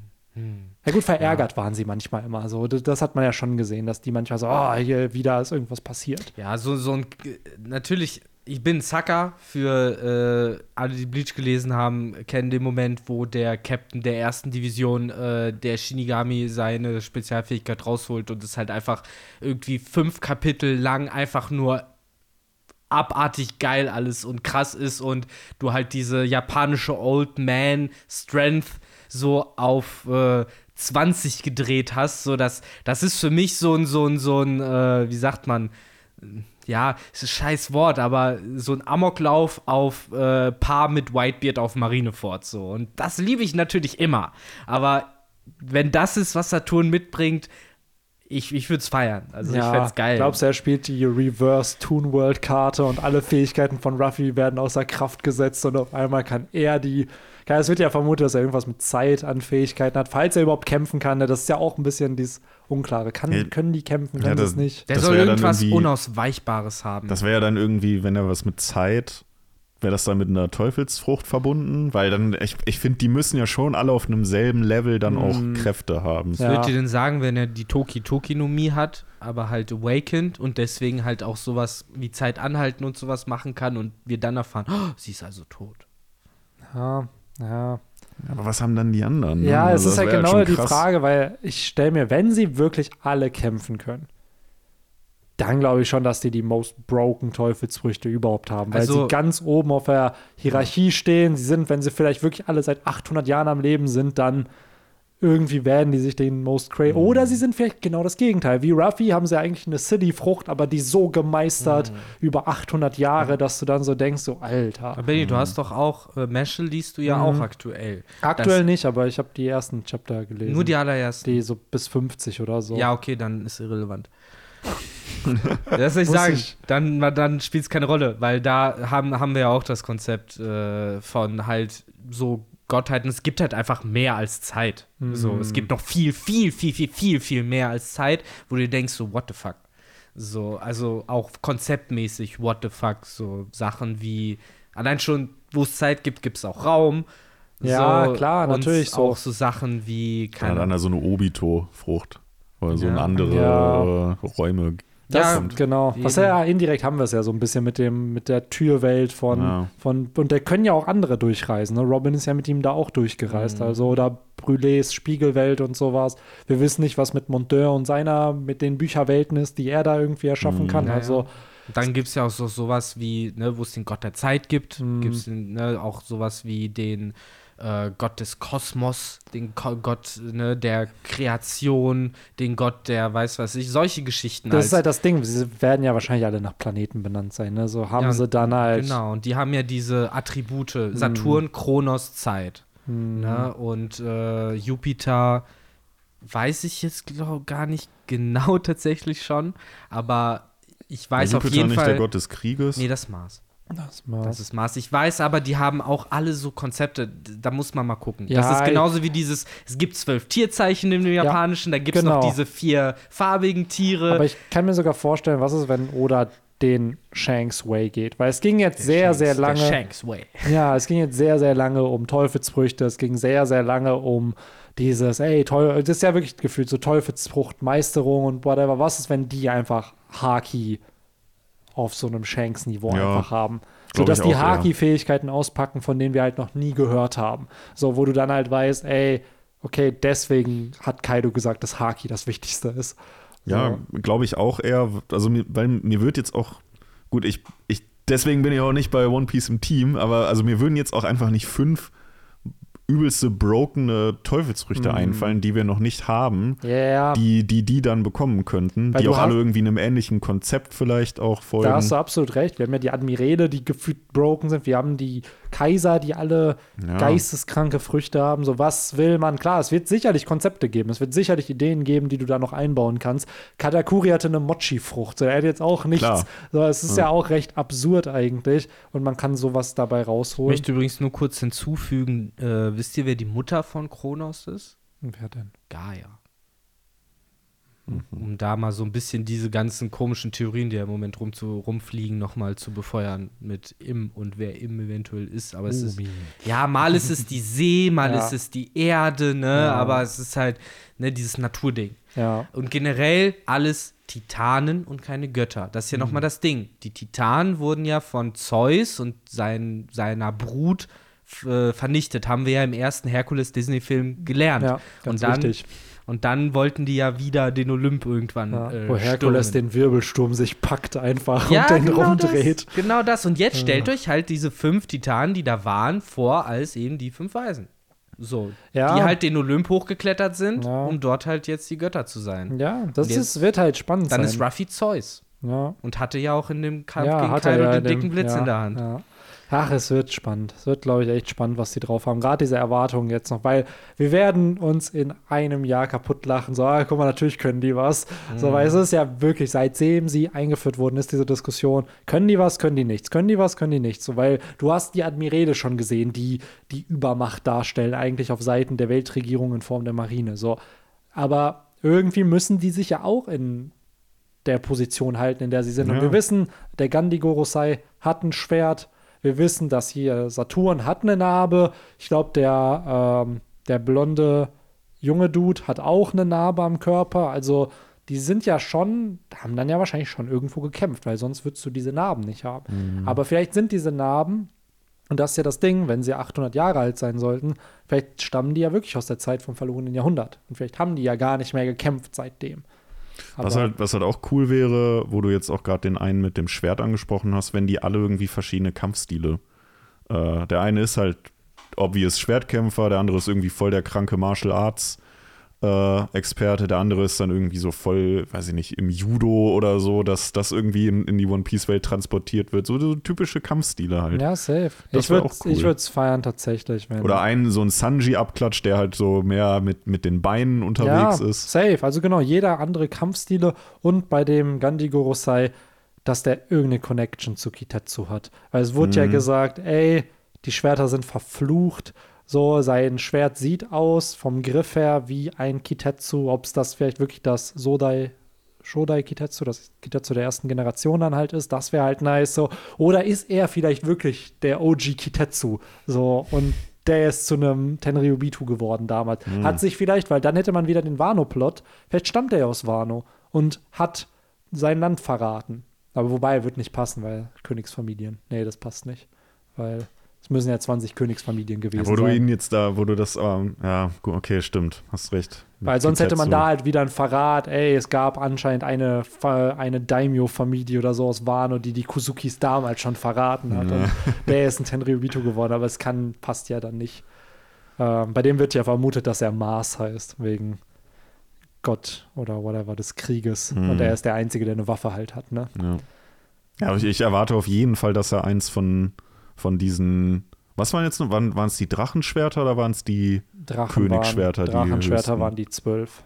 eigentlich fände ich es geiler, wenn er eins von den Drachenschwertern hätte. Es ist ein Drachenschwert. Also das geht Also das- der ersten ist ja, ein okay, Drachenschwert. Gut. Ja, dann, Das ist auch tatsächlich. das muss er, also da, da muss er eins von haben. Ja, safe. Ich glaube tatsächlich, das ist auch die einzige Schwertkategorie, die wir außerhalb von Databooks am Ende in der Story alle haben werden. Diese zwölf Drachenschwerter, ich glaube, davon werden wir alle kennen, so, aber alle anderen dann irgendwann in Databooks. So. Ja, Hauptsache, Hauptsache, sie werden nicht so wie bei Naruto so völlig leblo, lieb, lieblos und leblos als äh, Edo Tensei äh, Wiederbeschwörung Mm. irgendwie so mal so nebenbei so eingebaut, Ja, wieder die, die ehemaligen, ähm, ja, wie soll man sagen, Halter, Hüter der, Mm. der Drachenschwerter, das wäre das wär nicht ein bisschen enttäuschend. Ja. Ach, keine Ahnung, ich finde es generell, das macht ja Oda jetzt in diesem One Piece Magazine immer, dass dann zwei neue Teufelsfrüchte immer gezeichnet werden. So, und jetzt dieses Mal waren es die Frucht von Boa Hancock und die von äh, Rob Lucky. Hm. So, und ich finde das halt immer ganz cool, weil klar, die wird er in der Story nicht mehr verwerten, diese Designs, ne, aber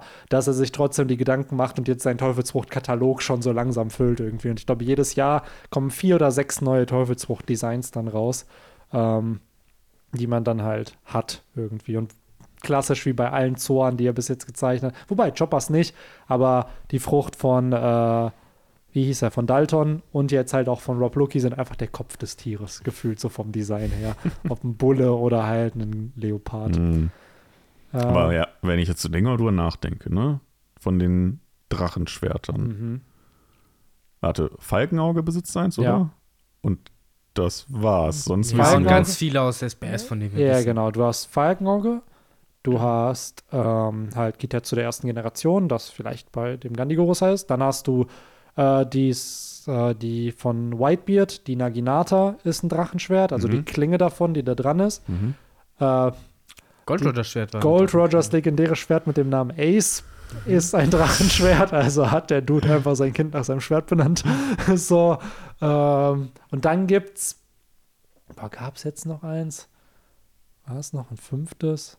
Du hast halt sehr viele Schwerter, die nicht klassifiziert sind. Zum Beispiel Laws nicht, zum Mhm. Beispiel das von Shanks noch nicht, du hast Mhm. das von Shiryu ist noch nicht. Also da sind noch sehr viele Schwerter, die jetzt noch kein Label halt haben Okay. in Ich Ich irgendeiner Art hätte und Weise. schwören können, aber das, äh, das von Shanks auch schon äh, Genamedropped, also du hast einen Namen, aber kein Maito. Echt? Du das hast, hätte ich ja, gedacht, ja. dass das direkt das Ja. Drachenschwert Und das wird safe. Aber Drake, bei Shanks liegt's, liegt's Ja, ja. nah, Ich meine, allein schon, weil er ja das Schwert mit Falkenauge gekreuzt hat und komm. Oh. Natürlich, natürlich. Aber so. dann gibt es ja schon noch ein paar offene. Da wäre halt dann die Frage, wer, wer kriegt die oder versauern halt so drei irgendwie bei den, bei den Gorosei irgendwie bei Ja. denen so im, im Flur Ja. irgendwie als Trophäe So einfach oder wie so. bei, als äh, Ruffy die drei Schwerter für Zorro geholt hat, hast du die so in so einem kleinen Panel. So, ja, Genau. by the way, das ist unser Drachenschwert darauf. Genau. so, da darfst du nicht rein. Was ich mir vorstellen kann, dass im Flashback zum verlorenen Jahrhundert einfach paar noch auftauchen, einfach von den Charakteren damals, weil die sind ja schon sehr alt, diese Schwerter, Mhm. ne? die haben ja einen gewissen Grad und so. Ähm, ich gucke aber gerade, ob es noch eins gibt tatsächlich, aber ich glaube, das waren die. Oder es gibt halt im One Piece-Universum so einen wie ähm, bei den Guardians of the Galaxy kam der vor. Diese, ich glaube, der Sammler hieß er im Deutschen, der dann so allerlei krasse Sachen gesammelt hat aus der Galaxie. Du hattest diesen Wo dann auch so ein Dude, der dann irgendwie so Teufelsfrüchte und Drachenschwerter Ja, und Königsschwerter Du gesammelt hattest hat. doch diesen komischen Kaktuskopf im Corrida Ja. Kolosseum. Der, ich glaube, der war Kopfgeldjäger und der hat doch Waffen die ganze Zeit Ja, gesammelt. ja. Aber da war dann halt nix. Der hatte dann Nee. irgendwie nicht irgendwas. Aber ja, wir haben vier von den zwölf Drachenschwertern nur und auch lediglich fünf von den 21 Königsschwertern. Mhm. Also, und davon gehörten einfach drei Zorro. so, so. Dann haben wir noch das Nidai Kitetsu, was by the way sehr sad ist, ne, weil eigentlich das so gar nicht behandelt wurde mehr im, im Wano-Arc. Ne? Ist dann einfach so, ja, er hat's und fertig. Aber wahrscheinlich wird das noch wichtig. Ähm, und dann halt das Amino Habakiri, was jetzt Momo halt hat. Mhm. Yes, was by the way dann auf einmal sich wieder an die Größe anpassen. Das so wie mit den Teufelsfrucht äh, Kleidung Klar. passt sich, äh, ja, passen sich die Schwerter immer in den Nutzer an. Ja, klar. Es ist, es ist Standard im Anime und im Manga. Ja. Ja, aber, aber- diese Königsschwerter, ohne Witz, da wird es halt echt so manche, wahrscheinlich so, so ein paar aus Wano, die wir halt auch schon gesehen Mhm. haben, von diesen Daimyo. Von Hyo, ja, von den Daimyo. So, genau, so halt, dann hat irgendwie einer von denen noch so ja, ein die Schwert. Yakuza haben die. Genau. Und ganz ehrlich, ich kann mir auch vorstellen, weil deswegen habe ich auch diese One Piece Magazine da erwähnt, wo Oda jetzt Teufelsfrucht-Designs macht. Was er da ja manchmal auch noch macht, ist die Strohhutbande mit jetzt Teufelsfrüchten zu zeichnen. Er hat Nami, Zorro mit Ruffys Frucht schon gezeichnet. Und ich kann mir vorstellen, dass er dieses Outlet nimmt, um vielleicht auch Schwerter noch zu zeichnen, die dann es nicht in die Story geschafft haben, ey, aber das ist ein Designkonzept, was ich halt hatte. Das ist eins der Drachenschwerter, was aber jetzt in der Story nicht mehr auftaucht. So, was, das ich, was ich eigentlich noch safe erwarte, ist, dass eins der Drachenschwerter oder Königsschwerter, eins davon wenigstens noch mit einer Teufelsfrucht irgendwie äh, ausgestattet ist. Mm. Ja, safe. Das ist halt auch dieses Konzept, ne? Er hat ja auch schon gesagt, wenn Zorro eine Teufelsfrucht kriegen würde, wird er sie nicht kriegen, sondern sein, seine Schwerter würden, Mhm. oder eins der Schwerter wird Kaidos Frucht kriegen.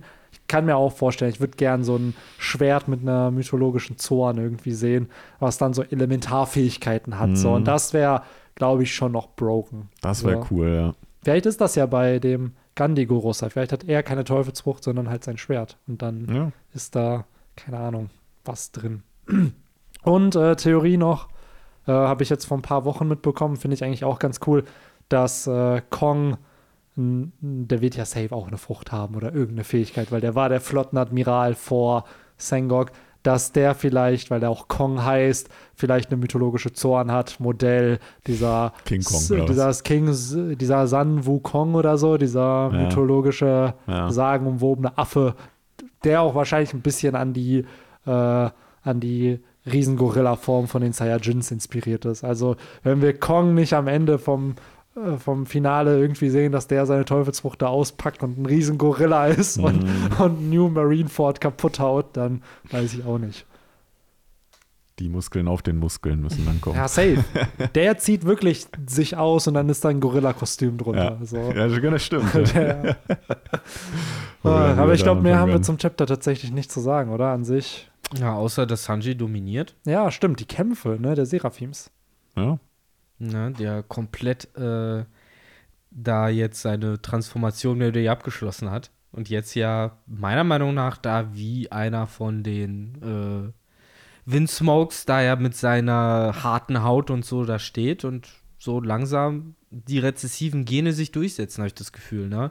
Auch immer noch mit dem umgedrehten Augenbraue lacht er da äh, den Jimbei-Seraphim aus. Und ich habe mich da auch ein bisschen gefragt, äh, ob das vielleicht auch so ein kleiner Handzeig dann doch noch mal in die Richtung sein soll, obwohl Vegapunk halt ein absolutes Genie ist, auch im ja, genetischen äh, Experimenten und äh, neuen Errungenschaften, ist ja anscheinend Judds Ansatz hier zumindest erwiesenermaßen effektiver. Also, wenn das jetzt beides, Sanji die Kreation von Judge und halt äh, der S-Shark eine Kreation von Vegapunk ist, dann sind die Windsmokes effektiver als Seraphim scheinbar. Womit, Vega, womit Judge zumindest in einer Sache Vegapunk was voraus hat. Mhm. Die haben ja noch, noch einen freien Willen im Vergleich zu den Mhm. Seraphim. Was auch noch dazu kommt. Ja. So. Stell mal vor, er hätte damals schon die Lunarian DNA noch gehabt und die wäre in den ganzen. Hätte direkt benommen, Ja. glaube ich, direkt. Mhm. Wobei auch das crazy ist, ne? Also anscheinend steht Sanji da ja gerade wie ein Lunarian. Ich wollte gerade sagen, er hat. Das ist schon funny, ne, dass da als grad hätte er sein der- Feuer an. Ja, als hätte er dieses Feuer an. Hat er ja vielleicht innerlich nur. Ah, Also, ab und das- zu macht er auch Feuer an. Ja, manchmal macht er auch Feuer. Wenn das jetzt am Ende die Erklärung wird, warum Sanji Feuerfähigkeiten hat, ne? ja, er ist dann am Ende so, ja, ich habe dir nur ein 25. Lunarian DNA, so ein bisschen wie bei den Powerpuff Girls, so weißt du, ha, das kommt rein, das kommt rein und dann pff, nur für Sanji ist dann die Chemikalie Und dann X, kommt es nämlich raus. DNA.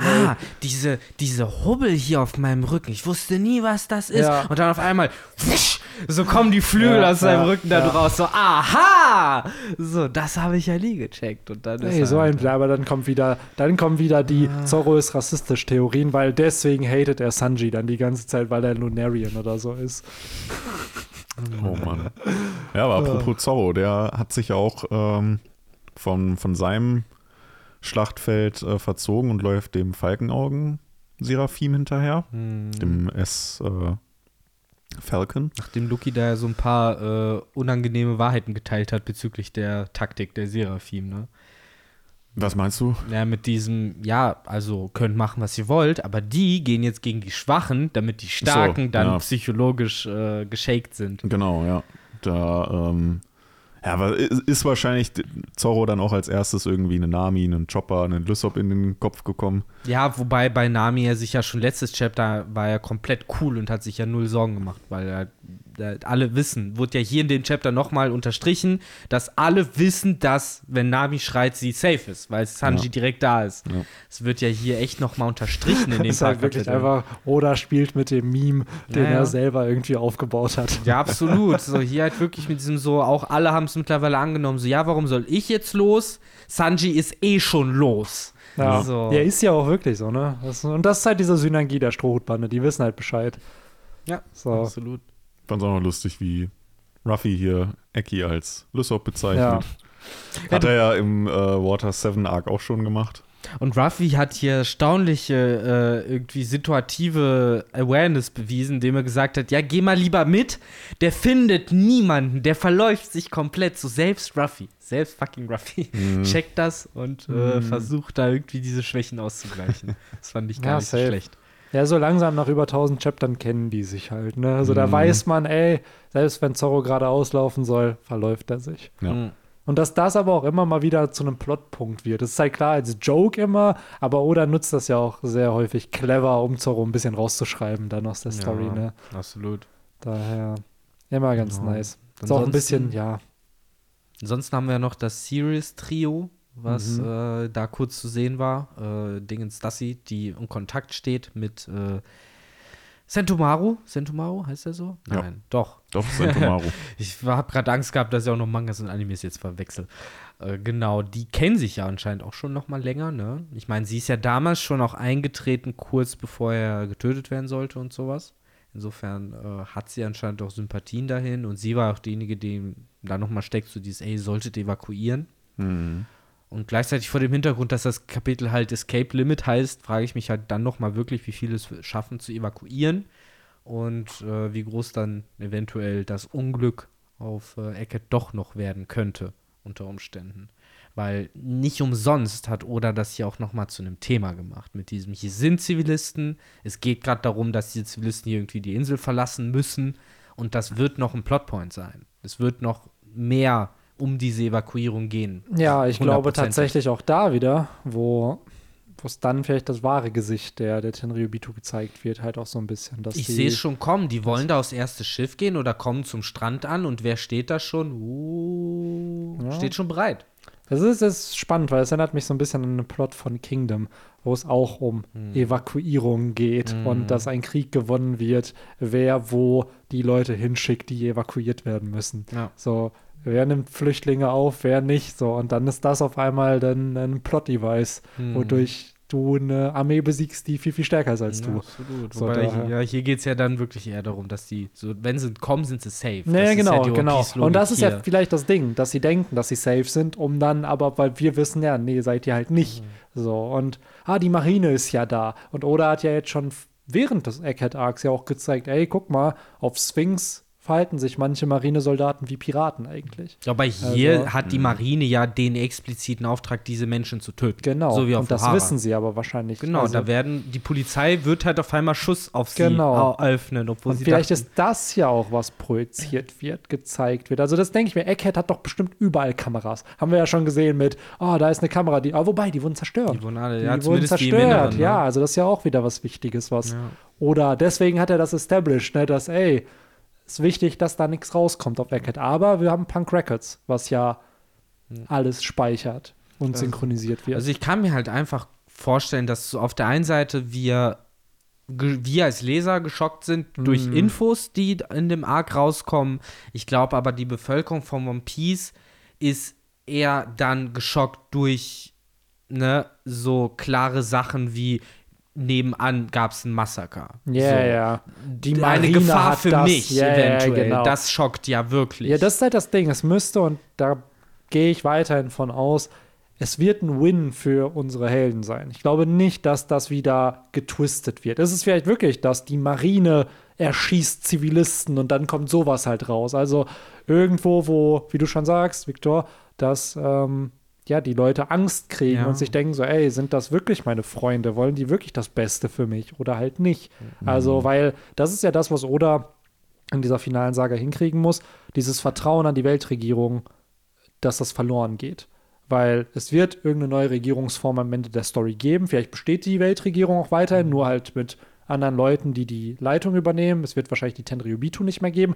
Aber diese, dieses System muss ja crumblen. Und ich glaube, das Volk gehört da dazu. Nicht umsonst hat Bello Betty diese Frucht, dass sie die Leute animieren kann, dass die für eine Revolution kämpfen Ja, oder so. Also, ich habe trotzdem Bauchschmerzen zu sagen, dass das ein Win für die Strohhüte ist, wenn es halt ein Massaker gibt, Ja. was dann die Bevölkerung motiviert. Ja, im das Sinne ist halt von trotzdem ein- schrecklich. Ja. Das ist kein Win. Ja, dann lass mich ausformulieren. Ein Win narrativ gesehen, so im Sinne von, es, dass ist, es ist einfach, die Story geht voran. Ja, aber halt eben nicht so wie vorher, wo die Weltregierung Man muss dem Ganzen ja keine moralische Bewertung Nein, nein, nein, nein. Ich gehe halt wirklich gerade einfach aus einer narrativen Perspektive, nicht aus einer moralischen. Aus einer Mhm. narrativen Perspektive ist ein Win für die Story, weil, oder für die Strohbande, weil die Weltregierung nicht mehr was vertuschen kann. Aber klar, auf einer moralischen Perspektive stimme ich dir natürlich voll zu, dass dann halt ein Massaker und das halt stimmt. Ja, so. also ich, ich, ich, also ich glaube nicht, also ich, ich glaube nicht, dass man auch als Leser mit einem guten Gefühl dann da rausgeht. Deswegen, das meine ich halt mit diesem Win für Ströte. Nein, Wird ja aber- heißen, Win für Ströte ist ein Win für Ja, mich. aber deswegen sage ich ja, ich gehe nicht aus einer moralischen Perspektive drauf. Ich gehe aus einer narrativen, wenn ich ein Autor bin, der gerade den Plot progressen will, aber einen negativen Wert habe und diesen negativen Wert aber irgendwie positiv für den Storybeat machen muss. Genau. Aus der Perspektive betrachte ich das gerade. Aber moralisch natürlich nicht. Daher Ja, ich bin auch gespannt. ist ey, spannend auf jeden Fall. Story Ich hoffe, ich habe es, glaube ich, vor dem Podcast gesagt, ich hoffe, dass wir ein Logia Awakening sehen. Und da wurde ich hier schon zurückgerudert Mhm. hier von Benny. Nicht alles, was du dir wünschst, kann hier auch passieren. Such dir drei Dinge aus. Genau, Benny, du, und, du kannst dir neun Sachen Ja. wünschen, davon kriegst du drei. Drei und auch drei nicht so, wie du denkst. Genau. Wir werden ein Logia Awakening sehen, aber das von Karibu. so, Genau, sowas. Das, und du wirst einen Gorosei keine Ahnung, reden hören, aber nicht den auf Egghead. Du wirst dein So, Gorosei bluten sehen, ja. aber nur wenn er Namis Hintern sieht. Genau. Solche Geschichten. So, du kriegst all deine Wünsche erfüllt, aber halt nicht so, wie du willst. So, Ja. Das ist halt so dieser böse Genie, ne, der dir das alles erfüllt, Genau. aber Immer mit einem Haken dran. äh, immer mit einem Haken dran. So halt, äh, wie wenn du dir wünschst, dass der fliegende Holländer ein Vegetarier ist. Ne? Kommt dann auch nicht so, wie du es dir vorstellst. Aber war das nicht bei Kim Possible mit diesem, da kann ich mich noch genau erinnern, da hatte doch irgendeiner diese Affenhand und dann hat sich immer, wenn so ein Wunsch, da hat sich so, so ein Finger eingezogen. Bei Shaolin Showdown gab War es das Shaolin bestimmt auch. Showdown, sind wir wieder da. Aber Kim Possible, ich muss sagen, mein Lieblingsantagonist tatsächlich Senior, Senior, Senior und Senior, Senior, Junior. Ja, aber Senior, Senior, Senior, Senior, Senior. und dann, es gibt diese Folge, oh, ist so gut. Das ist halt, da parodieren die die Backstreet Boys irgendwie. Und da haben Ja. sie sogar so zwei, zwei Songs So wirklich gute Songs. geschrieben, die aber natürlich eine Parodie an, keine Ahnung, irgendwelche Songs von den Backstreet Boys Mhm. sind. Und dann singt Senior, Senior, Junior die im Knast. So, und der Vater ist voll der Supportive Vater, freut sich so voll, aber es ist halt so cringe. Aber gibt es dann mehrere Folgen? Weil ich kann mich an die Folge erinnern, wo Ron, Ron singt, und dann Dr. Drake. das ist, das ist mit äh, der Nacktmull-Rap Genau. und mit, äh, und der ist gut böse zu sein Genau, Rap. Aber ist genau. das nicht auch so hip? Das, so genau, das ist so eine andere. Das ist so eine, nee, das ist eine andere. Bei der anderen Folge Okay. Ah, taucht wirklich eine Backstreet Boys Witzig. Parodie auf. So. Okay, passt aber auch. Ne? Quit Der playing Schlüssel games in my head oder so heißt das, glaube ich. Wie? Und das Quit playing games, games in my head heißt, glaube ich, der Parodiesong und es gibt einen ähnlichen Song von den Backstreet Boys Geil. auch. Ähm, aber es ist zu gut gemacht einfach. Ja, also auch da, Show. Die sind einfach böse geworden, weil Ron ihnen den Tipp gegeben hat, ey, ihr seid so reich, werdet doch, sucht euch ein Hobby. so, und dann werden die böse. Stimmt, ja, ja. Ich glaube, die hatten mir ja kennengelernt als Klienten, Junior. ne? Ja, ja, weil, die, Mhm. weil der so viel Energieverbrauch hatte, dass die das, äh, die sind da netterweise hingegangen, ey, Genau. vielleicht ein paar Energiesparlampen anmachen. Ja, und dann, genau, und dann hatte nämlich, okay, mein Hobby ist jetzt Bösewicht Ja, werden. Ich, ich- hole mir eine Leer und ich, ich bla, bla, werde der bla. böse Senior, äh, Junior. Sag mal, Junior. Aber Junior wollte immer nie böse werden, habe ich, äh, hab ich irgendwie mal abgespeichert. Hat Ja, der, der, stand Junior der war immer halt, der Mann, Junior war halt so dieses Rich Kid, ich Genau. will nichts machen. der so. auch nicht Der war auch nicht böse, böse. Der war aber schon so ein bisschen arrogant und Ja, abgehoben, genau, aber halt nicht böse, böse. Aber stand der nicht auch auf Kim oder sowas? Ich meine, der Nee, hat auf doch Shigo stand auf der. Shigo stand der, ne? Genau, Ja. so rum war das. Der hat Ja. doch dieses so ein bisschen Love Ja, Interest. die hatten, äh, in einer Folge ist die doch seine Mentorin, weil irgendwie So will, glaube ich, äh, Senior, Senior, Senior will, dass sein Sohn halt, ja, dass ja, der ja, bö ja. mehr böse wird. So. Sind aber alle schon die späteren Staffeln, ja, ja, ne? ich glaube auch. Aber trotzdem an sich dieses Konzept dann halt auch der Kampf zwischen Ron und Junior dann so, dass sie sich die Haare verwuscheln irgendwie. Ja, daran das- erinnere ich mich diese genau. Gel-Folge und diesen Lederhosen, ach, ist alles, Mega gut. ja. Ja. Wie Das viele war die Staffeln hatte denn Kim Possible? Ich glaube drei oder vier. Nicht so viel. Es gab Wobei- auf jeden Fall noch eine weitere, nachdem dieser Film so erfolgreich war, dass die dann gesagt haben, ey, wir machen noch eine mehr. Wobei bei Disney ist das ja zum Teil auch alles mega weirde Scheiße. Mhm. Ich habe neulich zum Beispiel geguckt, Darkwing Duck hat zwei Staffeln. Die erste ist 78 Folgen lang und die zweite 12. Zumindest bei Disney Plus. So 90 Folgen. Hey, das ist wie die neue Serie, wo wir dann hoffentlich einfach den Full Circle machen zum Anfang, nämlich Anger Management, die Folge vorher, die zweite Serie von Charlie Sheen nach dann, nicht die zweite Serie, aber die Serie nach Two Half äh, nach Two and a Half Man, nachdem er ja gefeuert wurde. Da hatte ich nämlich auch mal die Wikipedia-Seite mir durchgelesen und die erste Staffel hat auch irgendwie so 20 Folgen und die zweite 78 oder so. Echt? Also wo dann halt auch wieder, ich guck mal gerade, ich hatte Ja, so das, im, also das ja mit Real-Life-Schauspielern. ja, Da frage ich mich auch, warum man dann 78 Folgen ohne Pause dreht. Ja, ist halt die Frage. Also von, die lief ja von 2012 bis 14 oder so. Das hat Und- ja Soap-Ausmaße. Ey, das ist unfassbar, ne? Hier Production. Ja, für zwei Jahre 78 Sitcom-Folgen ist Das ist aber nicht brutal. wenig. Das Nee, ist schon brutal. überhaupt ja. nicht. So, das sind ja in Staffeln übersetzt sieben Staffeln. Wie kommt so man denn das locker mit, sieben. mit Charlie Sheen äh, hinbekommen? ja, das ist eine gute Frage. Wahrscheinlich Bei seinem äh, Work-Ethos. Ja, das ist halt die Frage. Ich schaue halt gerade, wo das war. Ich bin mir Aber so war es auch bei Pokémon. Die erste Staffel hatte auch irgendwie 100 irgendwas Folgen. Das weiß ich nicht. 50 äh, hatte doch äh, Indigo League. Folge 55 war doch, glaube ich, die. Ja, so wird das immer bei Netflix, aber Bei da sind Netflix, ganz, ganz genau. viele Folgen Ja? sind da nicht mit drin. Ach, teilweise, nein. teilweise sogar Arena. Folge Kämpfe 43, nicht. Folge Wie Wake. 43 äh, entwickelt sich Glumanda zu Glutexo, Folge 46 Glumanda zu Glurak und da hat Ash noch nicht den siebten Orden. So, also Ich glaube, es ist Indigo. Bei Netflix jetzt. Bei Netflix, äh, generell, also offizielle Folgen. Offizielle Folge. Offi weil teilweise haben wir ja ein paar Folgen nicht. Zum Beispiel diese Folgen mit, äh, wer ist der Kack, mit der Safari-Zone. Mhm. Da treffen die ja so ein Dragonier. Da gibt es die Folge mit dem, mit dem Revolver an den Kopf irgendwie. Ja. Weswegen, hab- weswegen James Brüste, die Folge gibt es ja Wir nicht. sehen ja nie, wie Ash seine Taurusse fängt, Ja. weil man Ja. diese Folge halt nicht hat. Aber die meine ich nicht. Es sind wirklich ganz viele Folgen bei Netflix nicht, die Die früher haben bei den RTL zweiten 2 Part liefen. nicht von, von Indigo League. Weil ich glaube, die Indigo League hat 80 Folgen oder so Ja, mit genau. Turnier und das so. heißt, das ja. geht dann vielleicht nur, weiß ich nicht, bis Koga oder so. ja, diese genau. Ich glaube, 55 5, Folgen. 6 Orden oder so. Ja, super. Das ist ja wack. Mhm. Das ist So. richtig komisch. Und dann labeln die das halt so, als wäre das so die Full Indigo League Ja, dazu Staffel sei einfach. gesagt, zum Beispiel JoJo's auf Netflix ist ähnlich. Die erste Staffel sind halt beide Staffeln zusammen und die zweite Staffel ist halt Part 3. So, das macht halt überhaupt keinen Sinn. Ich habe es jetzt, by the way, gefunden. Staffel 1 von. Ey, das ist geisteskrank, ne? Staffel 1 von Juni 2012 bis August 2012 hatte 10 Folgen. Staffel 2 90 von, von Januar 2013 bis Dezember 2014. Also schon gefühlt zwei Jahre eigentlich, ne? Aber, ist Alter, viel zu viel. 90 Folgen. 90, ey. Neun Staffeln in zwei Jahren. Das ist- Oder acht Staffeln Ja. meinetwegen in zwei Jahren. What Ah, the das fuck? ist halt. Ich gucke hier auch gerade nicht. Ja, nee, das sind alles Folgen, Alter. Die haben da. Aber dann sind die wahrscheinlich, würde ich mal behaupten. Ich habe es jetzt natürlich nicht geschaut. Dass das einfach, dass die nur drin sind. Und dann drehst du halt an vier Locations oder so, die alle drin sind. Ey, ich dann wette ist es ja wirklich Text auswendig lernen, bla, cutten lassen, nächste Folge direkt Die machen. fucking also, Show hatte bestimmt weniger Budget als unser Podcast. so, das war das ja fast schon in Ja, den ey, zwei das Muss, muss- mehr, das Pod, mehr Sitcom-Folgen als Podcast. Wir kannst ja runterrechnen. Das war jede Woche eine Folge dann gefühlt.